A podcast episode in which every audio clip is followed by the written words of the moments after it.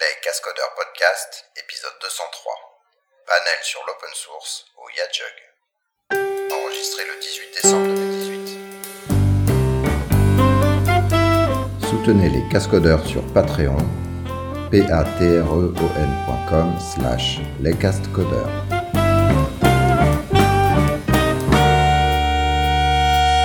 Bonjour et bienvenue.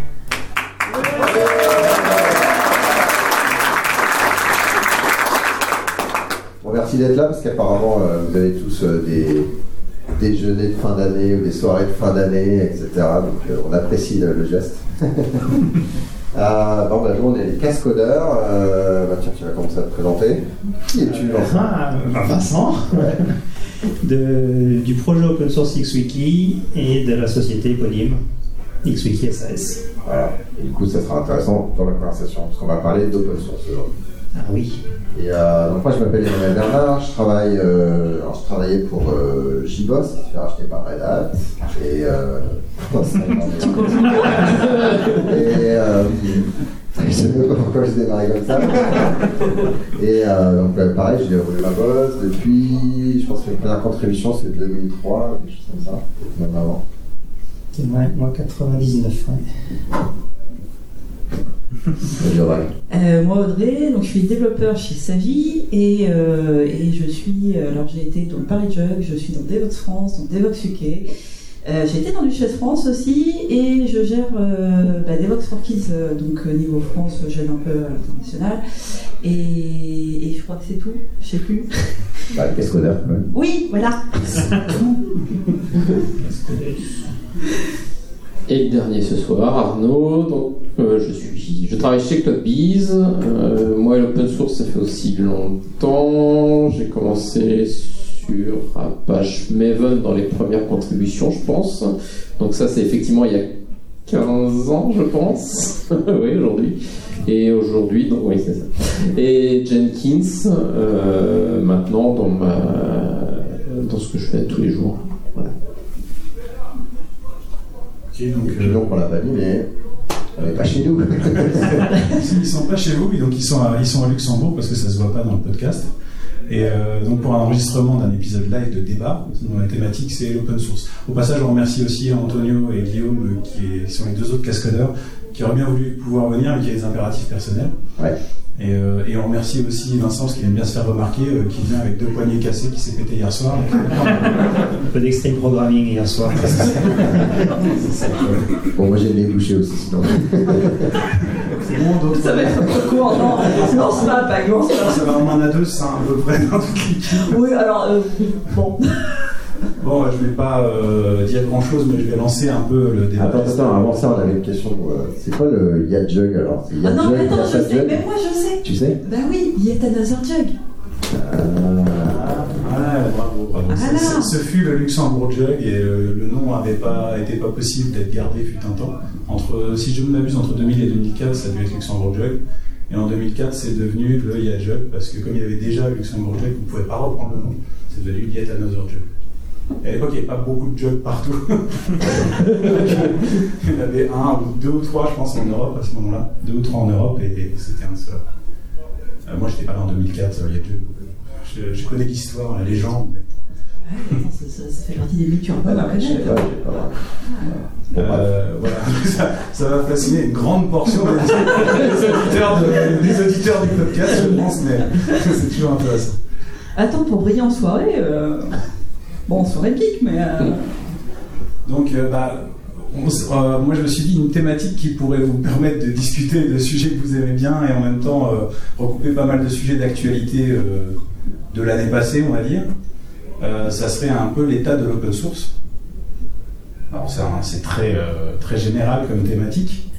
Et euh, donc, bah, déjà, ça serait peut-être intéressant pour chacun de vous de savoir quelle est votre euh, position par rapport à l'open source. Je pense que vous avez travaillé, beaucoup euh, pour des éditeurs. Est-ce qu'actuellement vous travaillez toujours euh, chacun pour, sur de l'open source ou, ou vous êtes plus utilisateur J'ai déjà des idées de réponse, mais c'est plus pour les auditeurs et l'audience. Donc pour XWiki, moi je suis committeur en projet open source XWiki. Je passe mon temps en fait coder pour le projet XWiki. J'arrive encore à coder à 47 ans, c'est cool, je suis content. C'est pas facile. Parce qu'on me pousse souvent pour avoir plus d'autres fonctions, plus de management, etc. Et je suis content d'avoir réussi encore à le faire. Et euh, XWiki SAS, la société, en fait, me, paye, me sponsorise et mon équipe. On est, on est 9, près 9 personnes pour avec, coder dans l'open source, donc à l'extérieur de la société, euh, dans le projet open source, parce qu'on a des, on, en parlera plus tard, mais il y a des règles de gouvernance séparées du projet open source de la société, les deux sont complètement séparés. Et euh, voilà, j'ai commencé en 1999, en premier commit open source à Apache, Apache Cactus, hein, exactement. Et euh, j'en suis, je suis toujours super content et, et je continue passionné par ça. Alors moi, l'open source, c'est vrai qu'il y a plein de définitions. il y a le, bah, j'avais fait une présentation il y a longtemps. Euh, en fait, quand on, le, software, ça avait démarré. Euh, en fait, ce que les gens payaient, c'était la grosse machine qui valait je sais pas combien. Et du coup, le software, c'était un peu un détail qui était filé avec puis les universités sont, sont mis à faire des, modes, en fait, des hacks euh, pour modifier le truc de base, et puis le, soft était dispo. Et du coup, après, ils commençaient à s'échanger un peu ces hacks. Ah bah tiens, j'ai modifié, je sais pas quoi, la fonction ls pour faire un truc, mettre de la couleur, peu importe. Probablement pas ça s'ils n'avaient pas d'écran à l'époque. Et puis, euh, et puis un jour, il y a quelqu'un qui s'est dit, mais on pourrait faire encore plus de pognon si on séparait, qu'on mettait des licences sur le logiciel. Et du coup, J'allais dire si on fait clignoter le texte. et, euh, et du coup, ça, il y a eu un, petit côté euh, rébellion avec la Free Software Foundation, qui est dans les années 80 à peu près, où là, c'était vraiment euh, fortement opposé à la notion de software avec pas le droit de modifier et. Et ça vient de cette culture universitaire qui modifiait et qui pouvait adapter son code, puisqu'elle avait acheté le, hardware pour, faire le jeu. Ensuite, euh, on accélère et moi je suis arrivé au moment où il y a eu un peu la distinction entre open source et free software, où euh, il y avait cette notion de ben, quand même avoir un business model euh, derrière, d'amener des choses plutôt que vraiment une communauté pure de, d'amour, de rock'n'roll et de bisounours voilà, qui, qui fournissent le, software. Et donc moi je suis enfin moi pour moi l'open source c'est cette, notion-là, l'open source des gens qui qui, se font, enfin, qui ont besoin d'un truc donc, qui s'appuie sur une stack existante et qui améliore un petit peu à la marge, jusqu'aux gens qui vont, ce que j'appelle moi les professionnels open source, qui sont payés euh, du, matin au soir pour, euh, pour, en faire.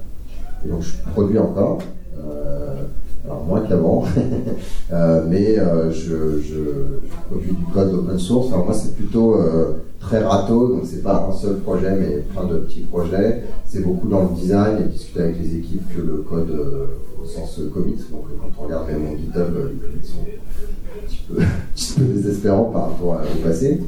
Euh, mais ça veut pas dire que je produis pas dedans et je suis un gros consommateur aussi. Euh, donc alors, euh, j'ai un Mac, mais au-dessus, il y a quand même beaucoup de, couches open source, notamment je suis dans le, la ligne de commande, jusqu'à lire mes emails. Voilà. Euh, alors moi, euh, je ne fais pas d'open source euh, dans ma vie tous les jours au bureau parce que parce on pas beaucoup. Ah ouais, mais on est tout petit. Attends, on a open sourcé quelques librairies, mais bon, voilà, on n'a pas vraiment les moyens de, à moins qu'il y ait parmi vous un généreux mécène qui ait quelques milliards en trop, auquel cas ne vous privez pas. Mais voilà, après, je, ne sais pas. Hein, si on devient très gros, peut-être qu'on pourra avoir une partie dédiée à l'open source et ce serait cool. Euh... Pour revenir là-dessus, c'est ce qu'il faut être petit pour, pour faire l'open source? Bah, on, peut en faire, tu vois, il y, a des petits clips qui sont open source. Chez nous, dès qu'on peut, en fait, dès qu'on peut mettre un truc open source, on le fait. Après, on ne peut pas, à l'heure actuelle, euh, dédier, euh, employer des gens à faire ça. On n'a pas les moyens.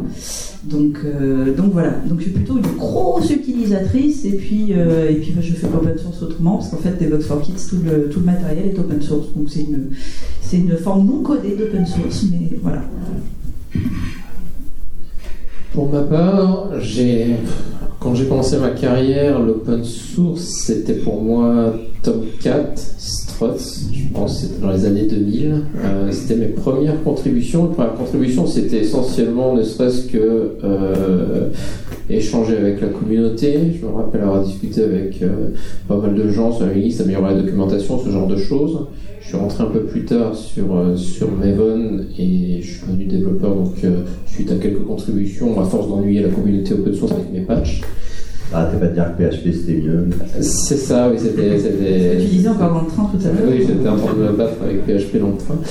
Mais euh, donc, donc Maven, oui, voilà, je suis rentré développeur et donc dans la fondation Apache en même temps, euh, dans les années 2003, quelque chose comme ça.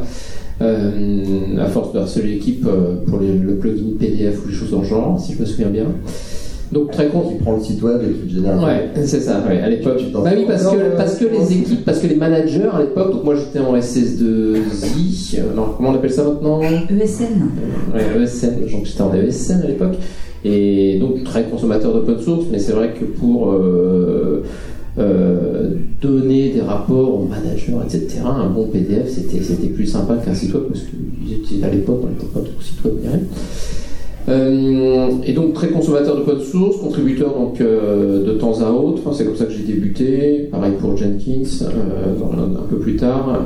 Et donc aujourd'hui, bah, je travaille chez CloudBees. Je suis responsable de, de l'équipe support de CloudBees. Donc effectivement, notre, notre business, c'est de vendre euh, des produits qui sont construits au-dessus de Jenkins, donc la brique open source, et, et du support open source aussi. Donc on fait soit du support pur, euh, vous avez votre instance Jenkins et on vend euh, notre expertise et notre, euh, notre support sur la, partie open source, on vend des produits en plus. Aujourd'hui, bah, un peu comme ces messieurs, euh, je code moins que j'ai- codé. Euh, mais voilà, ça m'arrive encore régulièrement d'avoir des pull requests à droite à gauche. hein. Euh, et je, voilà, donc ça reste le, cœur de l'activité aujourd'hui de contribuer bah, à Jenkins et sa communauté, parce qu'effectivement, c'est euh, bah, un peu comme pour toi XWiki, mais euh, ça reste très séparé la partie open source, la partie CloudBees professionnelle. On a des produits différents et on elles ont chacune leurs règles. Koshuke continue de, règle- de, de gérer de, de la communauté, la partie communautaire euh, de son côté avec euh, bah, les règles de la communauté qui sont imposées, etc. Et CloudBees gère son business euh, à côté et euh, fournit des produits euh, à valeur ajoutée au-dessus du- de la partie open source. Ça c'est intéressant parce qu'il y a le. Enfin, moi je fais une différence entre le- ce que j'appelle le vrai open source et pas le, le faux open source. Alors, je sais pas si c'est une question que tu as. En fait, c'était justement qu'on arrive à définir ce qu'était, Ouais. euh, enfin, les différents aspects de ce qui est l'open source. Le concept de communauté Voilà. et le, le concept de- d'ouvrir des sources, qui est un peu différent euh, en principe. Donc là, c'est plus sur le côté communauté qu'on va discuter dans un premier temps, j'imagine. Alors, moi, j'ai, un, point de vue là-dessus. Euh, depuis, enfin, j'ai, moi, j'ai mon histoire, c'était dans Apache, et Apache, c'est plutôt de l'open source communautaire, c'est-à-dire la communauté avant, avant le code même, euh, et créer des, des synergies avec les personnes et entre les projets. Donc, je viens de là, et c'est ce que j'ai mis en place. C'est un des moins un. Ouais, c'est ça. et euh, c'est ce que j'ai mis en place chez XWiki aussi, et euh, on, on fait de l'open source communautaire. C'est-à-dire qu'on a mis, on a mis une gouvernance au projet open source, et euh, tout est drivé par la communauté. Moi, je suis euh, CTO dans XWiki, mais quand je passe côté communautaire, j'ai absolument aucun pouvoir, euh, aucune hiérarchie par rapport aux autres employés de la société qui sont aussi là-bas. Ma seule, euh, ma seule arme, c'est la persuasion. Persuasion dans le projet open source, c'est convaincre les autres que quand je fais des propositions, qu'elles sont bien et discuter en fait. Donc on est tous au, même niveau dans le projet open source. Et, euh, ça, c'est voilà, là, c'est du vrai open source communautaire. Pareil, quand XWiki SAS euh, fait veut avoir des features dans le produit, et ben, ces features vont être portées par, euh, par les committeurs en faisant des propositions dans le projet open source. Si quelqu'un n'est pas d'accord avec cette direction, eh ben, il peut voter moins 1 et ça se fait pas. Ou alors ça, plutôt ça s'argumente, ça se discute. Donc ça c'est. Ouais, ouais, intéressant. Donc ça, c'est le communautaire. Après, euh, le- le- de l'autre côté, tu as le non communautaire, c'est-à-dire c'est l'open source toujours, mais euh, par exemple, les droits de commit sont réservés à un groupe de personnes et c'est pas possible de devenir committaire, par exemple. Euh, on a des projets, euh, il y a des projets euh, Google, ils sont Android ou des choses comme ça, par exemple, où euh, c'est euh, Google qui a la main dessus et je pense pas que quelqu'un puisse euh, devenir committaire dessus, par exemple. Ouais, parce qu'en fait, euh, quand- tu, quand le code est hébergé dans une communauté, donc il y a effectivement cette abstraction, et normalement il y a, enfin, spécialement chez Apache, il, y a- il faut qu'il y ait plus de, enfin, une communauté vivante et donc pas un seul groupe de contributeurs, alors qui viennent d'une seule société. Euh, dans ton cas, tu dis voilà, euh, quand j'ai mon chapeau communautaire, bon ben si les gens sont pas d'accord, c'est moins un, mais en même temps, Euh, on pourrait voir la proportion, mais mettons que 70% des gens qui développent, euh, ils sont payés par OKSS, es le CTO. C'est à peu près le cas. C'est à peu près 70. Alors, ce qui est amusant, c'est que les moins 1 qu'on a, il y en a tout le temps, et ils viennent de personnes ici. Alors justement, c'est comment tu fais le back channel Tu enlèves ça tout de suite Mais non, c'est juste. bah, après, c'est une question de. Alors, il y a deux choses différentes. Il y a un, il en suffit, vu nos règles, il suffit d'une personne dans la communauté, d'un committeur, euh, qui ne soit pas de XWiki SAS pour que ça ne se fasse pas. C'est un veto. Donc, c'est pas une question de nombre. Euh, 70 versus 30%, ça suffit, les 30% si, pour nous garder euh, honnêtes, on va dire. Ouais. Euh, et après, effectivement, la plupart des gens euh, qui travaillent dessus, ce sont des personnes qui travaillent tout le temps dessus en continu, ce sont des gens qui sont payés, ou bien par XWiki SAS pour travailler dessus en permanence, ou bien d'autres qui ont des business. Il y en a d'autres personnes qui ont des business sur XWiki aussi. hein. Et euh, donc, qui sont là régulièrement, etc., et qui s'im- s'impliquent dans les discussions. Et euh, il n'y a, pas de- forcing côté de la boîte. Moins un, c'est juste une question de, confiance dans l'équipe et le fait que tous les gens qu'on a embauchés, c'est des gens qui sont passionnés par l'open source, en fait, et ils sont, euh, pour eux, c'est le, produit open source est plus important que la société, en fait. Ça veut dire qu'ils se voient très bien partir de la société et continuer le produit open source. Euh, D'ailleurs, pour la petite histoire, on a une personne dans la boîte, euh, il voulait pas euh, suivre les roadmaps de la société. Et donc à chaque fois, on lui disait, il faut faire ça, et en fait, lui, il faisait autre chose. Euh, et payé par la société quand même, c'était expliqué ça. Puis au bout d'un certain temps, il ne sera pas parce que les autres, euh, voilà, ils font bien ce, que- ce qui est dans l'intérêt de la société, mais toi, tu fais ce que tu veux. Et donc on lui a proposé, on a dit, tiens, on n'a qu'à inventer un nouveau job, et cowboy développeur, développeur cowboy. Et en fait, tu es payé par la société, mais un peu moins que les autres, mais tu as la liberté de choisir exactement ce que tu veux. C'est toi qui fais ta roadmap. et euh, il a bon, il a fait la. Il a pas voulu. Non, non, même non, pire que ça. Il a, il a pas voulu. Il est parti de la boîte et il a continué à être committeur comme avant dans, la, dans le projet open source. Donc plus payé, mais pareil qu'avant. C'est amusant, hein. Plus payé par j'imagine. Plus payé par XP, c'est lui qui se débrouillait pour, pour ouais, je sais pas comment. Et non, c'est juste pour montrer que les gens, ils sont vraiment. Euh, si à partir du moment où tu es passionné, euh, tu fais des moins 1 assez rapidement. Euh, tu t'en fiches, euh, t'as pas de pression euh, de la société. Moi, je pense, alors, voilà, c'est un. Enfin, je vais, prendre l'exemple de Gibon, donc euh, quelques années avant, parce que c'est un peu plus parlant. Euh, on, était vraiment moteur de cette communauté JBoss, ou Hibernate, etc. Euh, C'était hyper important, c'est hyper important pour nous le, retour, euh, les contributions, etc., etc. Mais je pense qu'on assume un peu plus le fait que, étant majoritaire, on a quand même une influence très forte sur le, sur le projet et donc qui a pu assumer. Donc c'est l'approche euh, du dictateur euh, bénévole, euh, le bénévole dictateur, qui est différent de Apache, où c'est effectivement euh, égalitaire, on va dire.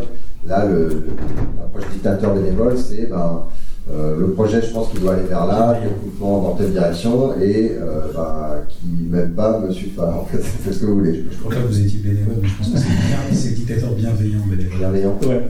Ceci dit, ça n'empêche pas les discussions. j'imagine. Bénévolence. Bénévolence, c'est pas. Je pense que c'est bien. Ouais. Emmanuel, il y a quand même plein de discussions. C'est juste qu'en dernier recours, il y a quelqu'un qui décide. euh, Ouais, c'est ça.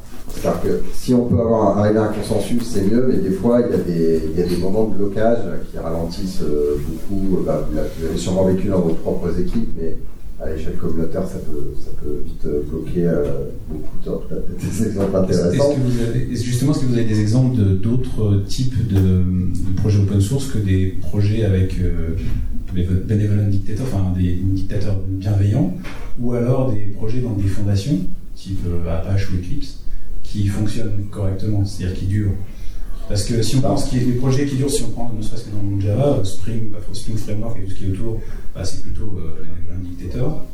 Euh, si on prend aussi. Non, il y en a d'autres en fait. Hein. Euh, Vim ou d'autres, tiens, tu parlais de Vim tout à l'heure. euh, c'est un modèle de donation. Euh, il dure hein, pour le coup. Euh, ça fait longtemps. Après, je ne sais pas quel nombre de personnes ce que ça représente. hein. Je suis Ah, mais pas sûre Android, que- on fait ce qu'on veut, puis vous pouvez filer des choses, ça fonctionne quand même parce qu'il y a un intérêt très aligné entre ce que Google veut faire et le projet Android aujourd'hui. Donc il ne faut pas nous, taper dessus. mais Je pense que c'est un, un modèle. Qu'est-ce qu'il y a d'autre euh, en exemple euh, Après, il y a des gens qui ont pris. Alors, il y a un truc qui est très très difficile à faire c'est on prend un code existant et on le met en open source et on dit communauté. Et en fait, ça marche pas. C'est hyper dur de. C'est beaucoup plus dur, je pense, de prendre un code et d'en créer une communauté derrière que de démarrer naturellement et d'avoir une communauté qui se construit, qui évolue hein, au fur et à mesure, mais en parallèle du, code. Euh, je pense que pour la longévité, il faut qu'il y ait une structure, en fait, euh, une structure d'un or- d'un ordre ou d'un autre, par exemple une association, ou bien une fondation, ou bien euh, ben, une société, peu importe, mais il faut qu'il y ait cette structure pour que ça, pour que ça, ça pérenne, en fait.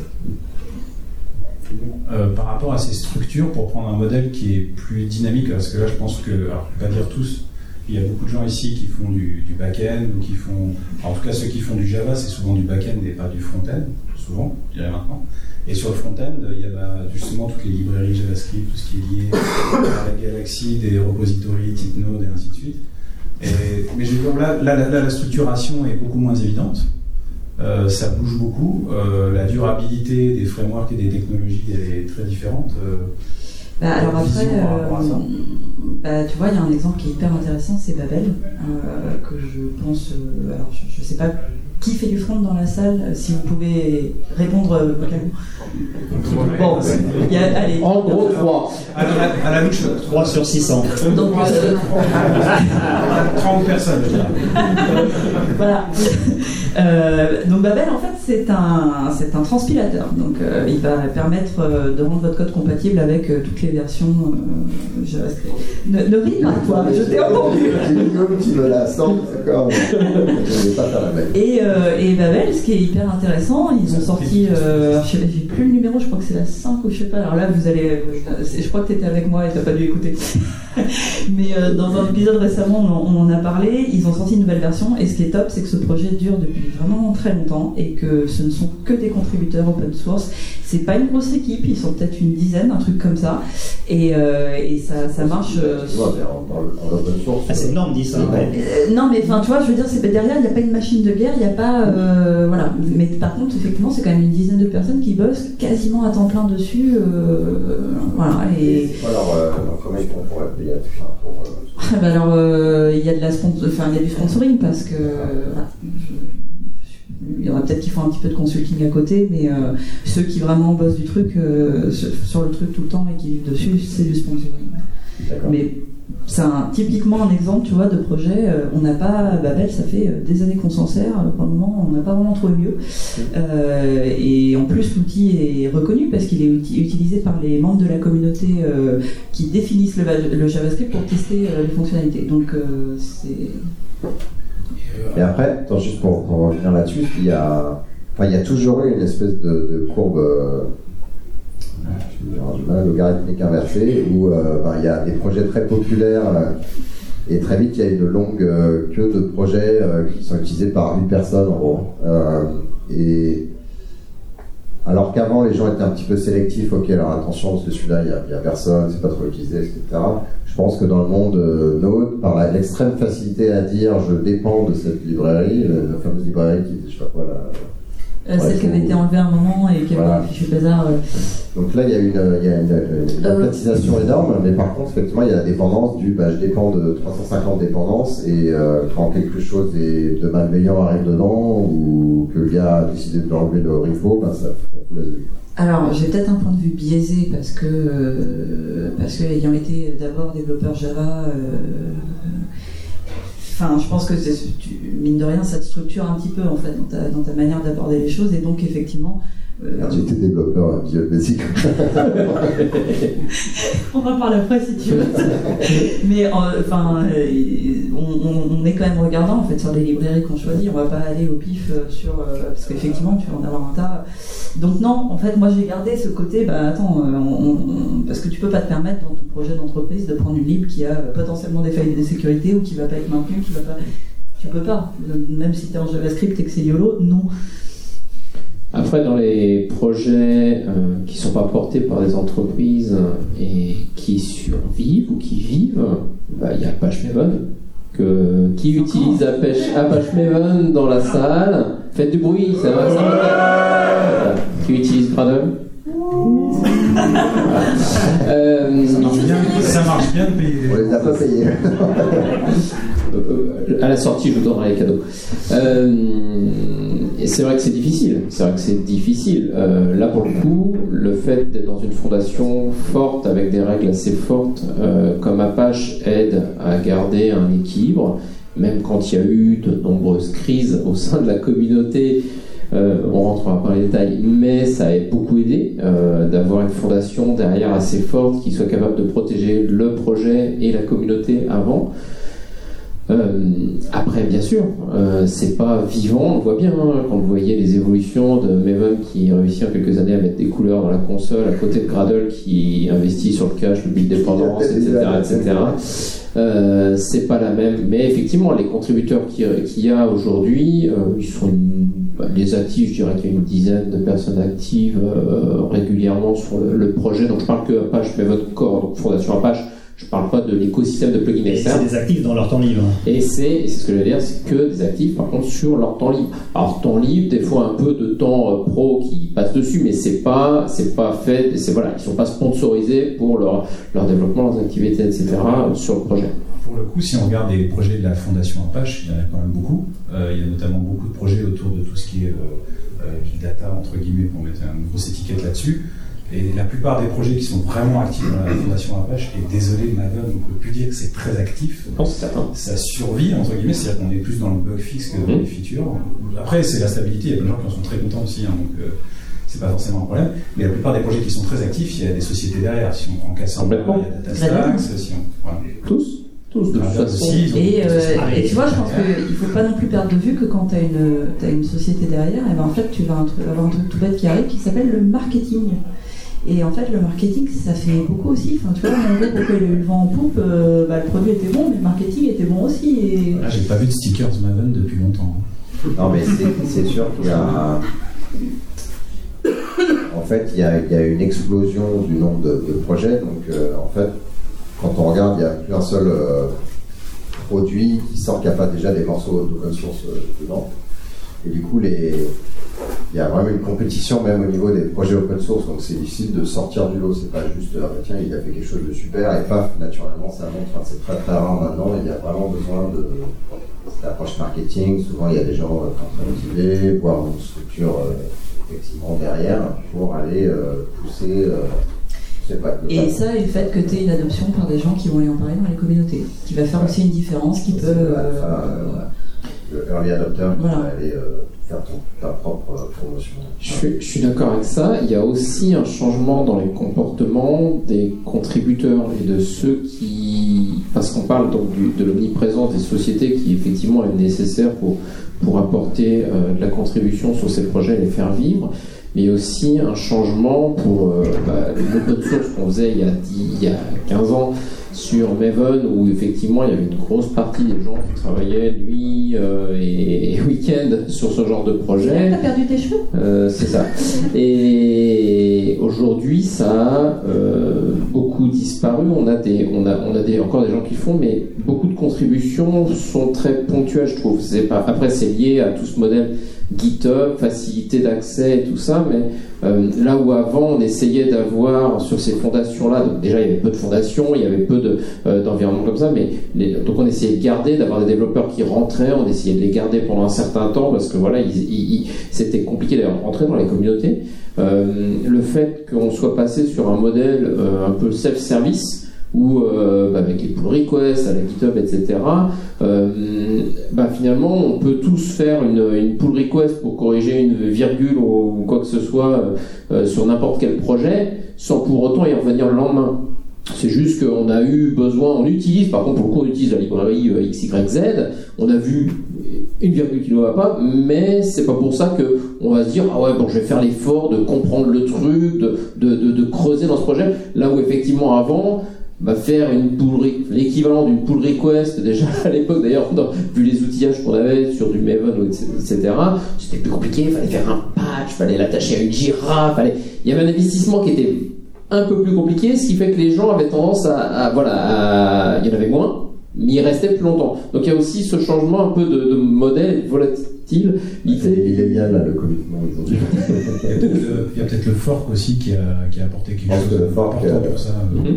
C'est-à-dire qu'on peut, on peut gérer son propre, sa propre version du projet euh, en interne sans avoir à s'embêter, entre guillemets, à recontribuer. Donc ça, ça a pas, euh, enfin, ça a beaucoup aidé et je pense que ça a, eu, ça a fait un peu de mal au niveau des, des- voilà, des gens qui sont plus, là plus sur le long terme. Parce qu'après, c'est c'est pour ceux qui n'ont jamais expérimenté, mais les processus de la Fondation Apache ils sont très structurants. C'est-à-dire qu'ils empêchent éventuellement bah, les problèmes qu'on a vus euh, dans, dans les repos Node.js avec euh, des librairies. Je ne dis pas qu'ils empêchent à 100%, mais ça permet de disqualifier un peu ça parce qu'on passe par pas mal d'étapes avant de pouvoir déployer une librairie en, en YOLO. quoi. C'est pas euh, le problème de plein de gens qui ont même password et qui peuvent pousser. C'est ça. A priori, ça n'existe pas trop. A priori, jusqu'à ce qu'on se découvre aussi. Mais euh, du coup, ça, ça, ça- cette déstructuration, là, ça a beaucoup ralenti euh, les projets. Tu l'as pas la climatisation Tu l'as pas? Euh, Sinon, moi, je voulais aussi dire, il y a un, un autre mode qui est arrivé, qui sont euh, une grosse boîte pousse quelque chose, travaille avec une autre grosse boîte, et il y a une fondation. Alors, les fondations, en tout en ce moment, c'est la, Cloud Native Euh, oui. Computing Foundation, CNCF. Euh, et là, du coup, ça fait tout un momentum. Alors, pour le coup, il y a du marketing agrégé. Donc là, euh, voilà. Et donc là, c'est quand même plus la force du marketing, mais ça, on voit que ça drive quand même beaucoup nos, euh, enfin, ce qu'on utilise aujourd'hui euh, dans les. Alors, ça reste de l'open source, mais c'est quand même euh, petit contributeur individuel, ça doit, ça doit être impressionnant. De, de ce point de vue, le fait que qu'IBM ait racheté Red Hat, euh, qu'est-ce que ça fait du coup que Microsoft devienne le principal éditeur open source euh, Là, la double question à Euh, je vois pas en quoi ça change le. C'était juste une blague pour faire réagir. hein, euh. En fait, Microsoft, euh, ils ont fait un, un virage intéressant. Après, il y a un peu de, de avoir à manger dedans. Donc, euh, toute la contribution MSDN, c'est en open source. Donc, ce qui fait qu'instantanément, ils sont arrivés contributeurs massifs open source. C'est super. Toute contribution est bonne. hein, Il n'y a a pas de souci là-dessus. Par contre, ouais, c'est bien. bah, qu'ils continuent dans, ce, dans cette lancée-là. Moi, c'est pas hyper. euh, enfin, ça- mais ça pas, nous on voit, on voit qu'au niveau des IDE, voilà, Eclipse ça restait un petit peu euh, dans l'inventeur, la Visual Code, le Language Server Protocol, c'est des choses qu'ils ont amenées, ils sont en train de faire une mini révolution au niveau des l'écriture des plugins, de, de- des IDE, ça va, ça va aller. Mais est-ce qu'ils sont très communautaires Parce que justement, j'ai pas l'impression que eux, pour le coup, voilà, enfin, on est vraiment sur le communautaire, on a- enfin sur l'open source, on, a, on, a- on, on met visible les sources, etc. On est en open. Euh, mais j'ai quand même pas l'impression, enfin je sais pas, mais je, enfin, je, je suis pas très impliqué dans ce projet. pas, il y a 15 ans, j'avais été invité par Microsoft dans leur, euh, dans leur bureau à Seattle et ils montraient, ils faisaient déjà de l'open source, ils mettaient déjà plein de choses en open source, mais c'était pas du tout communautaire. C'était, euh, on avait une grosse discussion parce qu'ils avaient un repo en fait, ils mettaient des choses, mais ils n'avaient pas de, de, de process pour avoir des communautés et des communautés open source. Alors peut-être que depuis 15 ans, ça a vachement évolué et c'est possible que maintenant ils fassent ça. Ils ont mais à l'époque, c'était pas du tout le cas. Ça a beaucoup changé récemment. Ouais. Maintenant, c'est peut-être pas sur leurs principaux produits, mais. C'est pas euh, que récemment en fait, hein, parce qu'ils ont des gros événements communautaires depuis déjà quelques années. Alors après, euh, voilà, le- la part d'open source là-dedans, je sais pas, mais euh, il y a des euh, il y a des communautés en province parce qu'il y a des il y a l'équivalent des Jug Leaders, je sais plus comment ça s'appelle chez eux, mais enfin et ça fait ils ont un gros Et euh, ils ont un gros événement à Paris euh, tous les ans. dont Je ne sais absolument plus le nom, mais euh, ça- ouais, ça doit être ça, ouais. Et donc, non, tu vois, ils ont, ils ont quand même cette, euh, cette, euh, cet aspect communautaire, cette volonté euh, de travailler en communauté. Après, voilà, la part d'open source dedans. alors, est- alors, Moi, je pense qu'il alors, il contribue, pour revenir à ce que je disais avant, il contribue beaucoup dans ces multi-sociétés, des fondations multi-sociétés. Là, bah, tiens, on va s'ouvrir Mhm. un machin, on va faire TypeScript avec, euh, on va travailler avec Google, machin. Les containers, ils travaillent aussi avec tous ces trucs-là, ils font Ouais, c'est une collaboration avec Docker, par Ouais, exemple. ça. Donc, ce que je sais pas, c'est si effectivement c'est une communauté avec des contributions de individuels à, à gros et si ça tourne comme ça. C'est une Ouais. question. Moi, j'ai quand même l'impression que l'open source a, a pas mal changé. Euh, genre, il y, a, il y a 15 ans, les gens qui faisaient de l'open source étaient des gens qui étaient euh, vraiment des passionnés, passionnés par, le, par le- la philosophie de l'open source. Il fallait vraiment euh, être convaincu à l'époque pour faire ça. Maintenant, il y a beaucoup de business. euh, un peu communiste quand même. Ouais, un peu, ouais. Et euh, maintenant, il y a beaucoup, beaucoup de business. En fait, tout le monde, euh, tout le monde fait de l'open source dans tous les sens. Et c'est- mais c'est un peu galvaudé le terme en fait. Je trouve, c'est un peu comme agile. À un moment donné, il y a ceux qui faisaient de l'agile, et puis on appelle ça tout le monde fait de l'agile. Les gens qui font des cycles font de l'agile maintenant. Enfin, tout le monde fait de l'agile quoi. Donc le terme, le terme a perdu un peu de sa valeur, je trouve. Et j'ai l'impression qu'on, il y a plusieurs initiatives qui arrivent et pour essayer de, de retrouver cette valeur et notamment cet aspect communautaire, qui était partie importante. Donc j'ai vu, j'ai lu un, article de comment s'appelle Adam Jacob, je crois, le fondateur de Chef, qui a lancé une initiative qui s'appelle euh, Sustainable euh, Free and Open Source Communities, SFOSC. Et c'est vraiment un super acronyme. Spock. On peut pas être tout le temps. Hein. Et, euh, et, donc, il, a, il, c'est, c'est, il, invite plein de gens à rejoindre. Et l'idée, c'est de définir une charte. Et il a défini une, dizaine de principes pour qu'un projet euh, puisse se qualifier de, de, d'open source sustainable. Je sais pas comment le traduire en français. Et, je lisais ça l'autre jour et c'est intéressant. Et c'est vraiment la philosophie qu'on essaie d'avoir aussi dans, dans XWiki. Et je pense que c'est une façon de se, de se, réapproprier un petit peu ce qu'on imaginait avant de l'open source et de revenir dans les, dans les, dans les, dans les fondations de l'open source avec la partie communautaire qui est au moins aussi important euh, que la partie euh, je mets le code est, libre et on peut le réutiliser. Ouais, c'est un recentrage sur la communauté et juste pour info, ça vient en réaction à euh, alors on va accélérer un petit peu, mais donc euh, tout le monde fait de l'open source, tout le monde est content, là les cloud providers se mettent à arriver, et je peux te dire, ah bien, il y a une stack, c'est super, je la prends, je la mets chez moi, je fais payer euh, je sais pas combien de gigas, et puis euh, j'ai rien filé à la communauté derrière. Je vois pas du tout de qui tu veux parler. Ça commence par qu'on finit par ça Je pense que ça reste quand même assez ubiquitaire quand même. Ouais, après, il y a Google qui, fait, euh, qui, a sa propre version de contribuer à des, communautés, mais qui fait quand même un effort euh, différent. Euh, après, Amazon sont aussi en train d'essayer de faire une révolution en interne. Est-ce que ça aura une réalité ou pas C'est une bonne question. Mais ils viennent de la logistique et de. Encore du boulot. Voilà, oui, ils viennent du retail. Ouais, donc, euh, bah, ils ont une politique plutôt très agressive. Voilà, c'est plutôt ces genre, on te paye le moins cher possible et puis on te rend rien. Effectivement, on voit bien la philosophie, elle est là. Euh, mais du coup, ça a posé euh, beaucoup de problèmes à des petites sociétés qui, en fait, se sont fait prendre leur business. Alors, c'était des sociétés open source qui ont bénéficié du modèle open source parce que ça fait de la, promotion quand même un peu moins chère, euh, éventuellement, possiblement de l'externalisation de la qualité parce qu'il y a des bugs qui reviennent, etc. effectivement, quand Amazon dit bah, tiens, je prends ce projet, je le renomme ou pas, et puis j'en fais un service et puis je ne file pas du tout d'argent à cette société pour qu'elle continue le développement du produit, voire même je fais des développements en interne et je ne les, redonne pas, ça pose problème. Et donc ces sociétés-là, elles sont en train de réfléchir à dire, ben, nous, on va peut-être se protéger contre ces cloud providers qui sont des...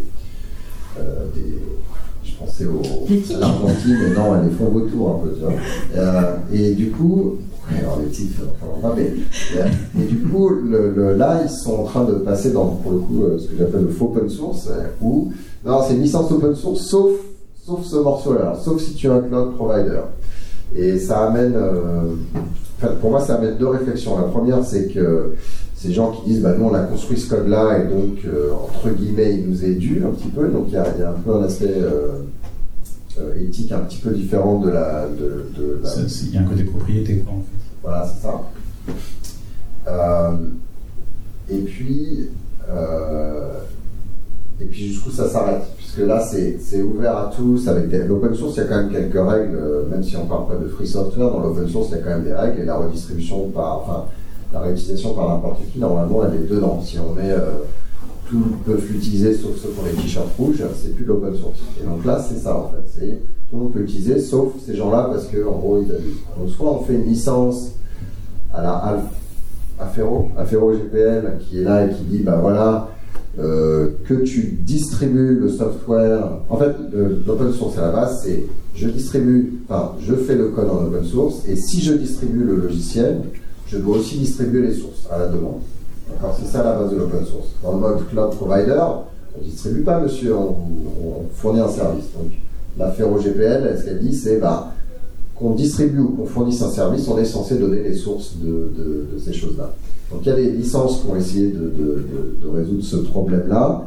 Euh, qui n'ont pas vraiment pris parce que bon, bah, dès qu'il y a GPL derrière, ça fait quand même un peu peur à mal d'avocats. Et, euh, Et du coup, là maintenant, on a ces licences clairement non open source euh, qui sont là pour essayer de compenser un peu le modèle en disant mais non, mais c'est pas pour vous, messieurs les clients, messieurs ma communauté existante, c'est pour ces méchants-là qui sont autour. Mais jusqu'où ça va? Mais c'est pas, c'est pas le sustainable, ça. Hein. C'est pas du tout le Ça, c'est sustainable. pas le sustainable justement. Mais je pense que le sustainable, enfin, le Sustainable, chef là, c'est justement ce qu'il dit, c'est qu'attendez, vous vous trompez de, Voilà, de exactement. sujet de débat. quoi. Exactement, il dit ça. Il, il parle de, il parle de business model aussi. C'est intéressant, ça va, ça va de pair. hein. Où, euh, où en fait 100%, euh, faut- il faut que 100% du code soit mis en open source parce que les modèles, les modèles open core euh, et, au- et autres en fait sont, ne peuvent pas répondre à- aux principes qu'ils donnent puisqu'ils sont en fait ils sont antagonistes. Tu peux pas avoir, euh, par exemple, où est-ce que tu mets la limite? C'est-à-dire si tu dis euh, j'ai le cœur, des fonctionnalités cœur qui sont en open source et que je fais des fonctionnalités additionnelles qui sont pas open source, euh, où est-ce que tu mets la limite? C'est quoi les fonctionnalités qui sont cœur, celles qui sont pas cœur? Et ça veut dire que tu t'empêches que euh, d'aller côté cœur sur des fonctionnalités qui viendraient manger sur ce que toi tu fournis à la société. Donc les gens que tu vas payer toi dans la société, ils vont pas contribuer, donc ils vont être limités, ils vont pas pouvoir contribuer à l'open source sur ces parties-là. Donc ça, ne, ne fait pas gagner euh, pour le projet open source euh, et ça met pas tout le monde sur le même pied d'égalité non plus. Et donc il y, a que quelques modèles en fait open source qui euh, sont compatibles avec cette sustainable sustainable. On pourra en parler. hein. C'est difficile comme sujet, hein, parce que bah, je sais pas, si vous, êtes sûrement contributeur d'open source dans un sens ou dans l'autre. Est-ce que vous avez contribué un peu beaucoup passionnément derrière? Euh, Probablement un certain nombre d'entre vous, c'est pas du tout. En tout cas, c'est pas du tout sur certains projets, c'est sûr, parce qu'on peut pas contribuer à tout. Euh, je pense que de plus en plus dans le futur, euh, et les individus et les entreprises vont devoir se poser la question euh, quel est le modèle de soutenabilité, de durabilité de ce, sur quoi j'investis, ne serait-ce qu'en l'utilisant. Parce que le souci, on, on le voit chez Xwiki aussi, hein, c'est que les, on, on met tout 100% et, et, et libre et gratuit. Et en fait, du coup, euh, bah, Regardez comment il est habillé. voilà, j'ai- Misère. je peux pas me payer un médecin. et, et donc du coup, il y a beaucoup de, c'est vrai qu'il y a beaucoup de- de- de- d'individus et de sociétés qui vont, euh, qui vont prendre le code sans contribuer quelque chose, sans faire progresser le projet, que ce soit euh, amélioration de la documentation, amélioration du code ou financier pour soutenir le projet. Et euh, cette balance, elle est assez, elle est assez fine en fait, l'équilibre. Et il suffirait qu'il y en ait un peu moins de, gens, de sociétés qui jouent le jeu pour que le projet il devienne soit en danger, qu'on puisse plus le faire progresser aussi rapidement. Et de l'autre côté, il suffirait qu'il y ait un tout petit peu plus, euh, pas grand chose, hein, euh, pour que le projet progresse dix fois plus vite. Euh, Mais ce tout petit peu plus, là, il est quand même vachement instable.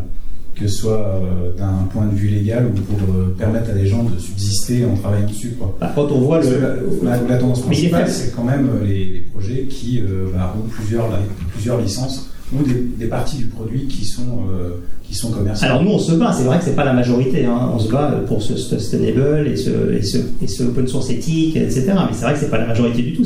Le, le business model associé à ça est pas facile.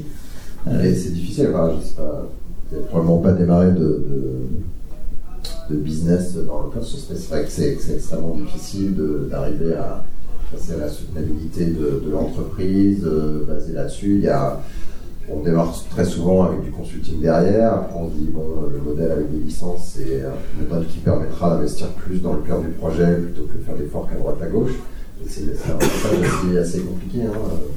Et ce qui est, dur, c'est qu'on voit, qu'il y a- beaucoup de projets open source, hein. il, y a, en a énormément, et donc les utilisateurs, ils ont, euh, ils ont un panel incroyable de choix euh, euh, sur l'étagère en fait.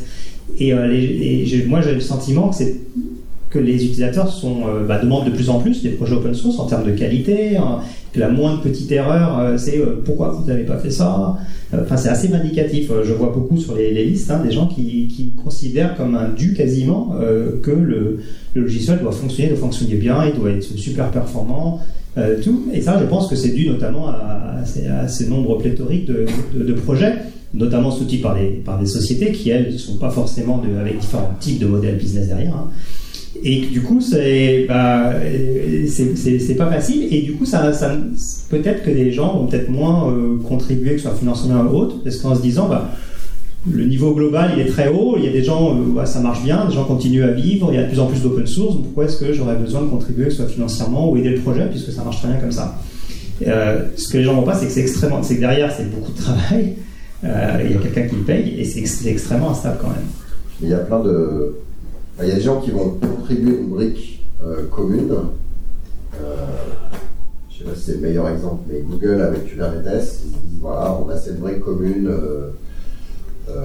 qui est là, et en fait, ça ne nous intéresse pas que ce soit spécifique à nous, mais on va la partager avec d'autres pour que d'autres gens construisent un écosystème autour. Et donc là-dessus, pour eux, investir entre guillemets à perte, parce qu'ils ne vont pas vendre Kubernetes en tant que tel, ça les, ça les embête pas. Quand c'est un mode à la XWiki ou à la Red Hat, où c'est directement euh, ça qu'on vend, c'est plus instable. Mais cela dit, moi, les, conversations que j'ai avec certains clients, il y a quand même une euh, compréhension qu'à un moment, la soutenabilité, elle est là parce que euh, bah, il y a quand même soit de l'argent, soit des, énergies qui sont, qui sont partagées. Avec certains clients, on fait quand même parfois les deux. Oui, il y en a certains, mais mais c'est vrai qu'il faut, le répéter tout le temps. Quoi. Faut le répéter. Pas, je ne sais pas, si ça grossit si vite que ça, mais des gens qui prennent conscience que euh, ils ont leur part à jouer dans cet écosystème open source. Si tu peux ne pas payer. Euh. Ouais, mais alors la France en particulier. C'est pas la France ici. Non, mais enfin, je veux dire, euh, là où Vincent et nous avons tendance à rencontrer les clients, c'est plutôt en France. Mais c'est vrai que les, les, les, clients entre guillemets les plus les plus sympas ou qui veulent participer, contribuer, c'est pas sont pas en France hein, souvent. Bon, voilà. bon, bah, c'était bien, merci. Il n'y a rien d'autre spécial à dire sur cette partie-là. Euh, peut-être qu'on peut revenir alors du coup sur le. Parce qu'on est dans un Java User Group. Euh, parler un petit peu bah, justement de, du monde Java et des évolutions récentes, notamment du licensing et euh, de, l'open source autour de Java lui-même, c'est-à-dire de la JVM. OpenJDK, euh, les différentes versions. Alors, je sais que c'est des choses dont vous avez déjà parlé dans d'autres épisodes un petit peu, mais euh, comment vous, de votre point de vue, vous voyez les choses euh, évoluer autour de Java d'un point de vue open source justement? Bah, je, vais y aller. je vais commencer. déjà, Sun a fait ce virage d'open source et Java, c'était quand même compliqué. Après, il y a des gens, euh, donc Red Hat, très vite, on. On s'est dit, c'est super, et puis les parties que vous n'avez pas encore open sourcées, on va faire une implémentation alternative, et puis petit à petit, on a réussi, enfin, en tant que communauté, à tout mettre en open source.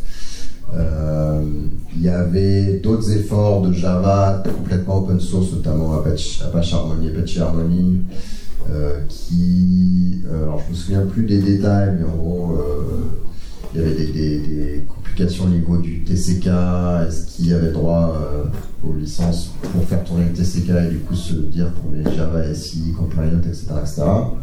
Enfin, au final, je ne sais plus euh, qui a fait quoi, mais ce projet-là, il a, il périclité euh, quand IBM a décidé d'arrêter d'investir dans Harmony et de rejoindre OpenJDK. moi, je suis hyper je suis hyper optimiste sur OpenJDK, c'est une vraie communauté. Alors oui, il y a beaucoup beaucoup de code qui reste de, qui vient d'Oracle, hein, malgré euh, on dit toujours oui, ils ont de moins en moins d'ingénieurs, etc. Mais il y a quand même beaucoup de code qui vient d'Oracle, euh, mais pas que. Il y a du code qui vient d'IBM, il y a du code qui vient de Red. Alors Amazon, ils n'ont pas encore les droits de commit avec leur nouveau euh, OpenJDK, mais donc ils passent par Red Hat pour l'instant avec leur patch. Donc il y a une vraie communauté qui est en train de se construire. Ce qu'il faut maintenant se mettre dans la tête en tant que euh, développeur ou opérationnel de Java, c'est de dire c'est pas le Oracle JDK, c'est euh, OpenJDK et OpenJDK comme Linux, il va y avoir des distributions un petit peu alternatives, non pas au sens où les, les 0 et les 1 vont être fondamentalement différents, mais plutôt euh, probablement sur bah, quel OS est supporté, pendant combien de temps, etc. etc. On est plus sur le cycle de vie en fait. Ouais, je pense qu'on est plus sur le cycle de vie euh, exactement de, de ce truc-là, de, ce, du, JDK en tant que tel, enfin d'une version donnée, etc. Et donc sur. Euh, donc ça fait peur parce que ça a été quand même pas hyper bien. Et enfin, c'est un sujet un peu compliqué. Ils ont, ils ont fait deux changements d'affilée en même temps, etc. Donc ça a fait un petit peu peur, un peu de, fun, mais après, euh, après tout, euh, c'est eux qui financent la plupart, donc tu peux pas non plus 100% leur reprocher. Donc nous, on a essayé d'amener des choses. Donc déjà, évidemment, sur REL, on, a, on avait notre truc, donc nos clients n'ont pas vraiment été impactés, sauf s'ils utilisaient le JDK d'Oracle. Là, on vient de faire on vient d'annoncer le support sur Windows. Euh, Il y a Azul qui, euh, qui annonce du support, il y a Amazon qui annonce. euh, alors eux, ils disent pas du support au sens où vous pouvez les appeler s'il y a un bug, mais ils disent on va le maintenir pendant X temps, c'est un peu plus subtil. Il y a Adopt OpenJDK, pardon? Et sur AWS. Alors c'est pas hyper clair ça. C'est ça qui est pas Ça, c'est On c'est sait pas. Voilà. Parce moment où on en parle, c'est pas clair, ça se trouve dans deux semaines. Ce sera plus clair.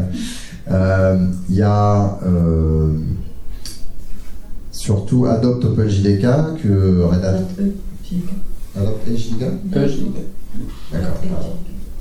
Euh, qui, euh, qui est super parce que là pour le coup c'est une approche communautaire qui est sponsorisée par un certain nombre de gens euh, dont j'ai pas la liste Euh, et eux ils construisent des builds et ils disent bah voilà le il y a des gens dans la communauté qui vont faire les patchs pour les dans, le OpenJDK même pour les anciennes versions donc euh, s'est engagé sur un certain nombre de versions etc et ces patchs-là, bah, à un moment, il faut faire une distribution pour que vous puissiez l'utiliser, je le télécharge et je fais tourner. Donc, c'est le rôle d'Open, de- d'Adopt HDK.net euh, de, faire ce genre de distribution. Donc, aujourd'hui, ils ont je sais Linux, Windows, macOS. C'est c'est quand même assez paradoxal parce qu'on parle des sources, mais là en fait tout, tout tourne autour des binaires de distribution.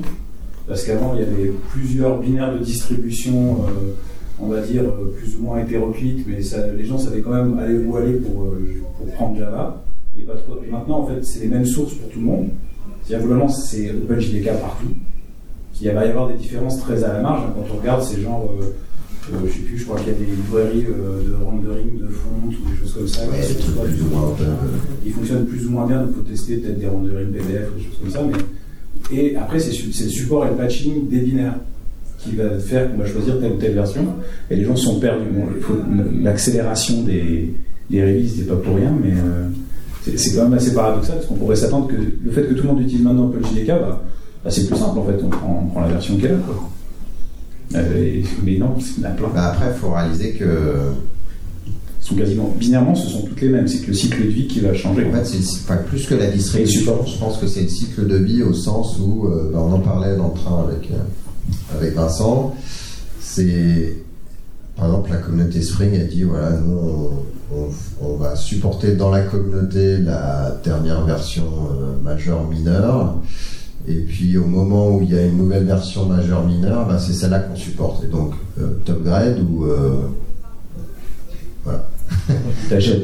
Non mais voilà, t'upgrades ou t'achètes. Parce que euh, c'est pas mon rôle, c'est pas mon job de euh, le fait que t'as pas envie d'investir dans, dans ta stack et de la mettre à jour régulièrement, c'est pas nécessairement mon job d'aller euh, patcher tes failles de sécurité ou tes bugs. Puis c'est pas que ça, c'est aussi que tu as envie que la communauté, communauté. tu as envie d'utiliser ta communauté, toi tu développes le logiciel gratuitement pour la communauté et elle, elle peut te rendre en testant les, en utilisant les dernières versions et te donnant du feedback.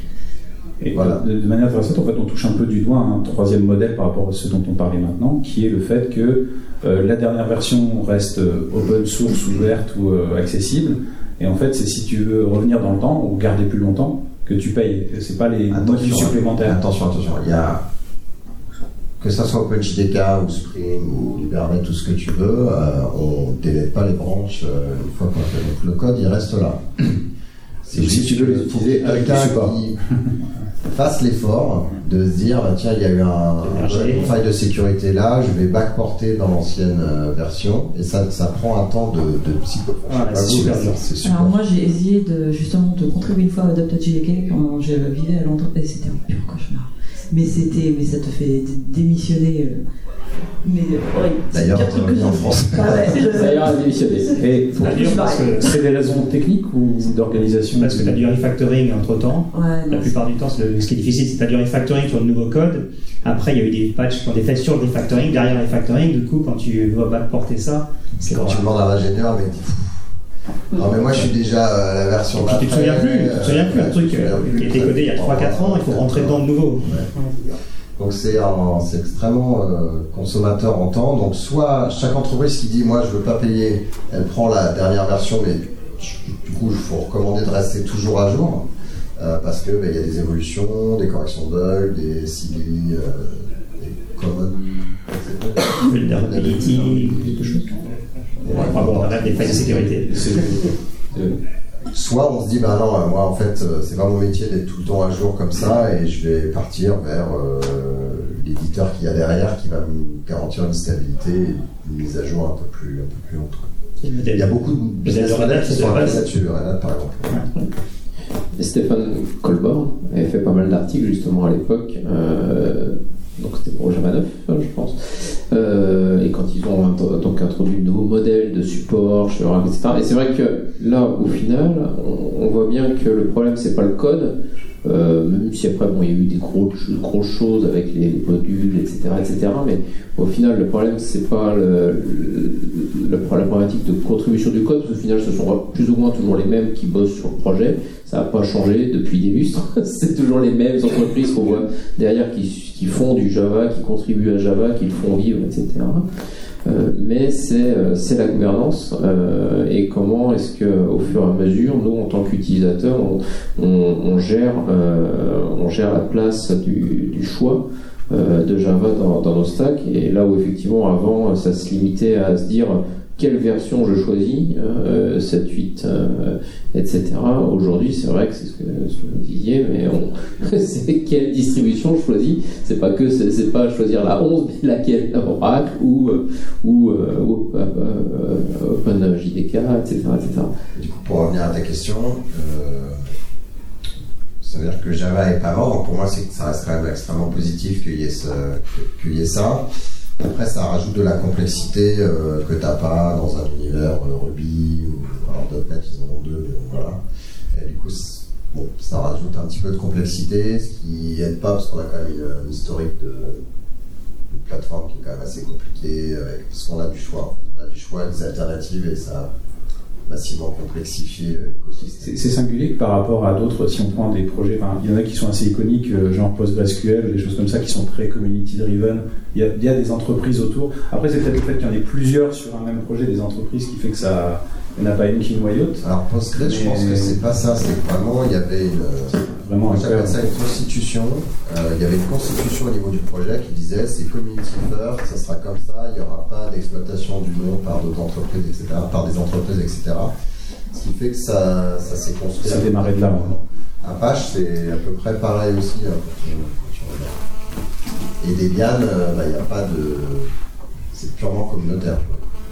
Parce que là, si on, si on part sur Java, c'est vrai que c'est très compliqué de, de, contribuer, de faire des forks, enfin, par des boîtes très dédiées c'est vraiment. Euh, ouais, c'est un, gros, C'est un monstre.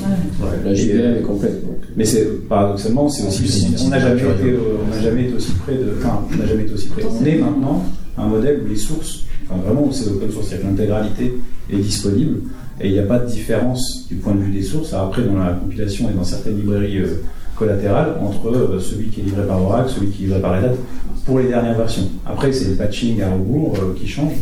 En fait, si on, reste à la dernière version, on peut prendre plus ou moins n'importe laquelle, le comportement va être euh, relativement similaire à des idiotes après, quoi. Qui peuvent être importants dans certains contextes. Ouais, moi j'ai pas vu beaucoup de. Je sais pas, votre expérience, c'est peut-être intéressant, mais le, JDK d'IBM à un moment était quand même assez différent, notamment sur, j'imagine, à S400, voire pire. D'ailleurs, c'est celui d'IBM qui a été reversé dans OpenGNI ou ça n'a rien à voir? Oui.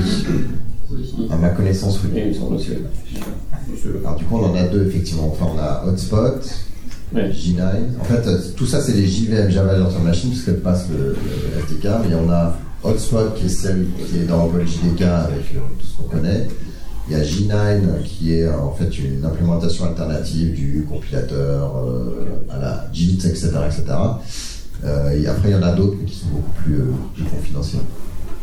Donc on en a plusieurs en fait. Alors pour le coup, tu vas avoir des différences de, de, de comportement entre Open, OpenJDK et G9 beaucoup plus que euh, OpenJDK de, Red Hat et OpenJDK de, de Azure. On arrive au moment où je sens que vous me regardez beaucoup et que on a, on a épuisé plus ou moins tous les thèmes qu'on pouvait donner. Euh, Donc ouais, justement, on va si vous avez des questions, des remarques, des sujets dont vous voulez parler là-dessus. Bonjour. Euh, Aujourd'hui, euh, on parle d'open source, de, de logiciels libres, de communauté. Euh, Est-ce qu'il n'y a pas une certaine nostalgie aussi d'une vue de la communauté d'il y a 20 ans? Parce qu'on est tous ici, euh, je ne connais pas la moyenne d'âge, mais euh, on n'est pas des jeunes étudiants, clairement. Et est-ce qu'aujourd'hui, est-ce qu'il y, y a une quinzaine d'années, l'apparition de l'Apple Store, du software as a service, a pas quelque part détourné le côté utopique des jeunes étudiants qui partaient vers du communautaire très tôt? Et qui démarraient des projets spontanément dans du communautaire Maintenant, on veut faire une plateforme, on veut faire une app, euh, on a des moyens de micro-paiement pour développer ça euh, avec euh, 3, 3 francs 6 sous, pour parler en francs encore. Et, donc aujourd'hui, est-ce qu'il n'y a pas une certaine nostalgie de cette époque d'avant 2008 et l'Apple Store, de l'approche communautaire qu'on avait, qui était peut-être un peu plus fun et un peu plus utopique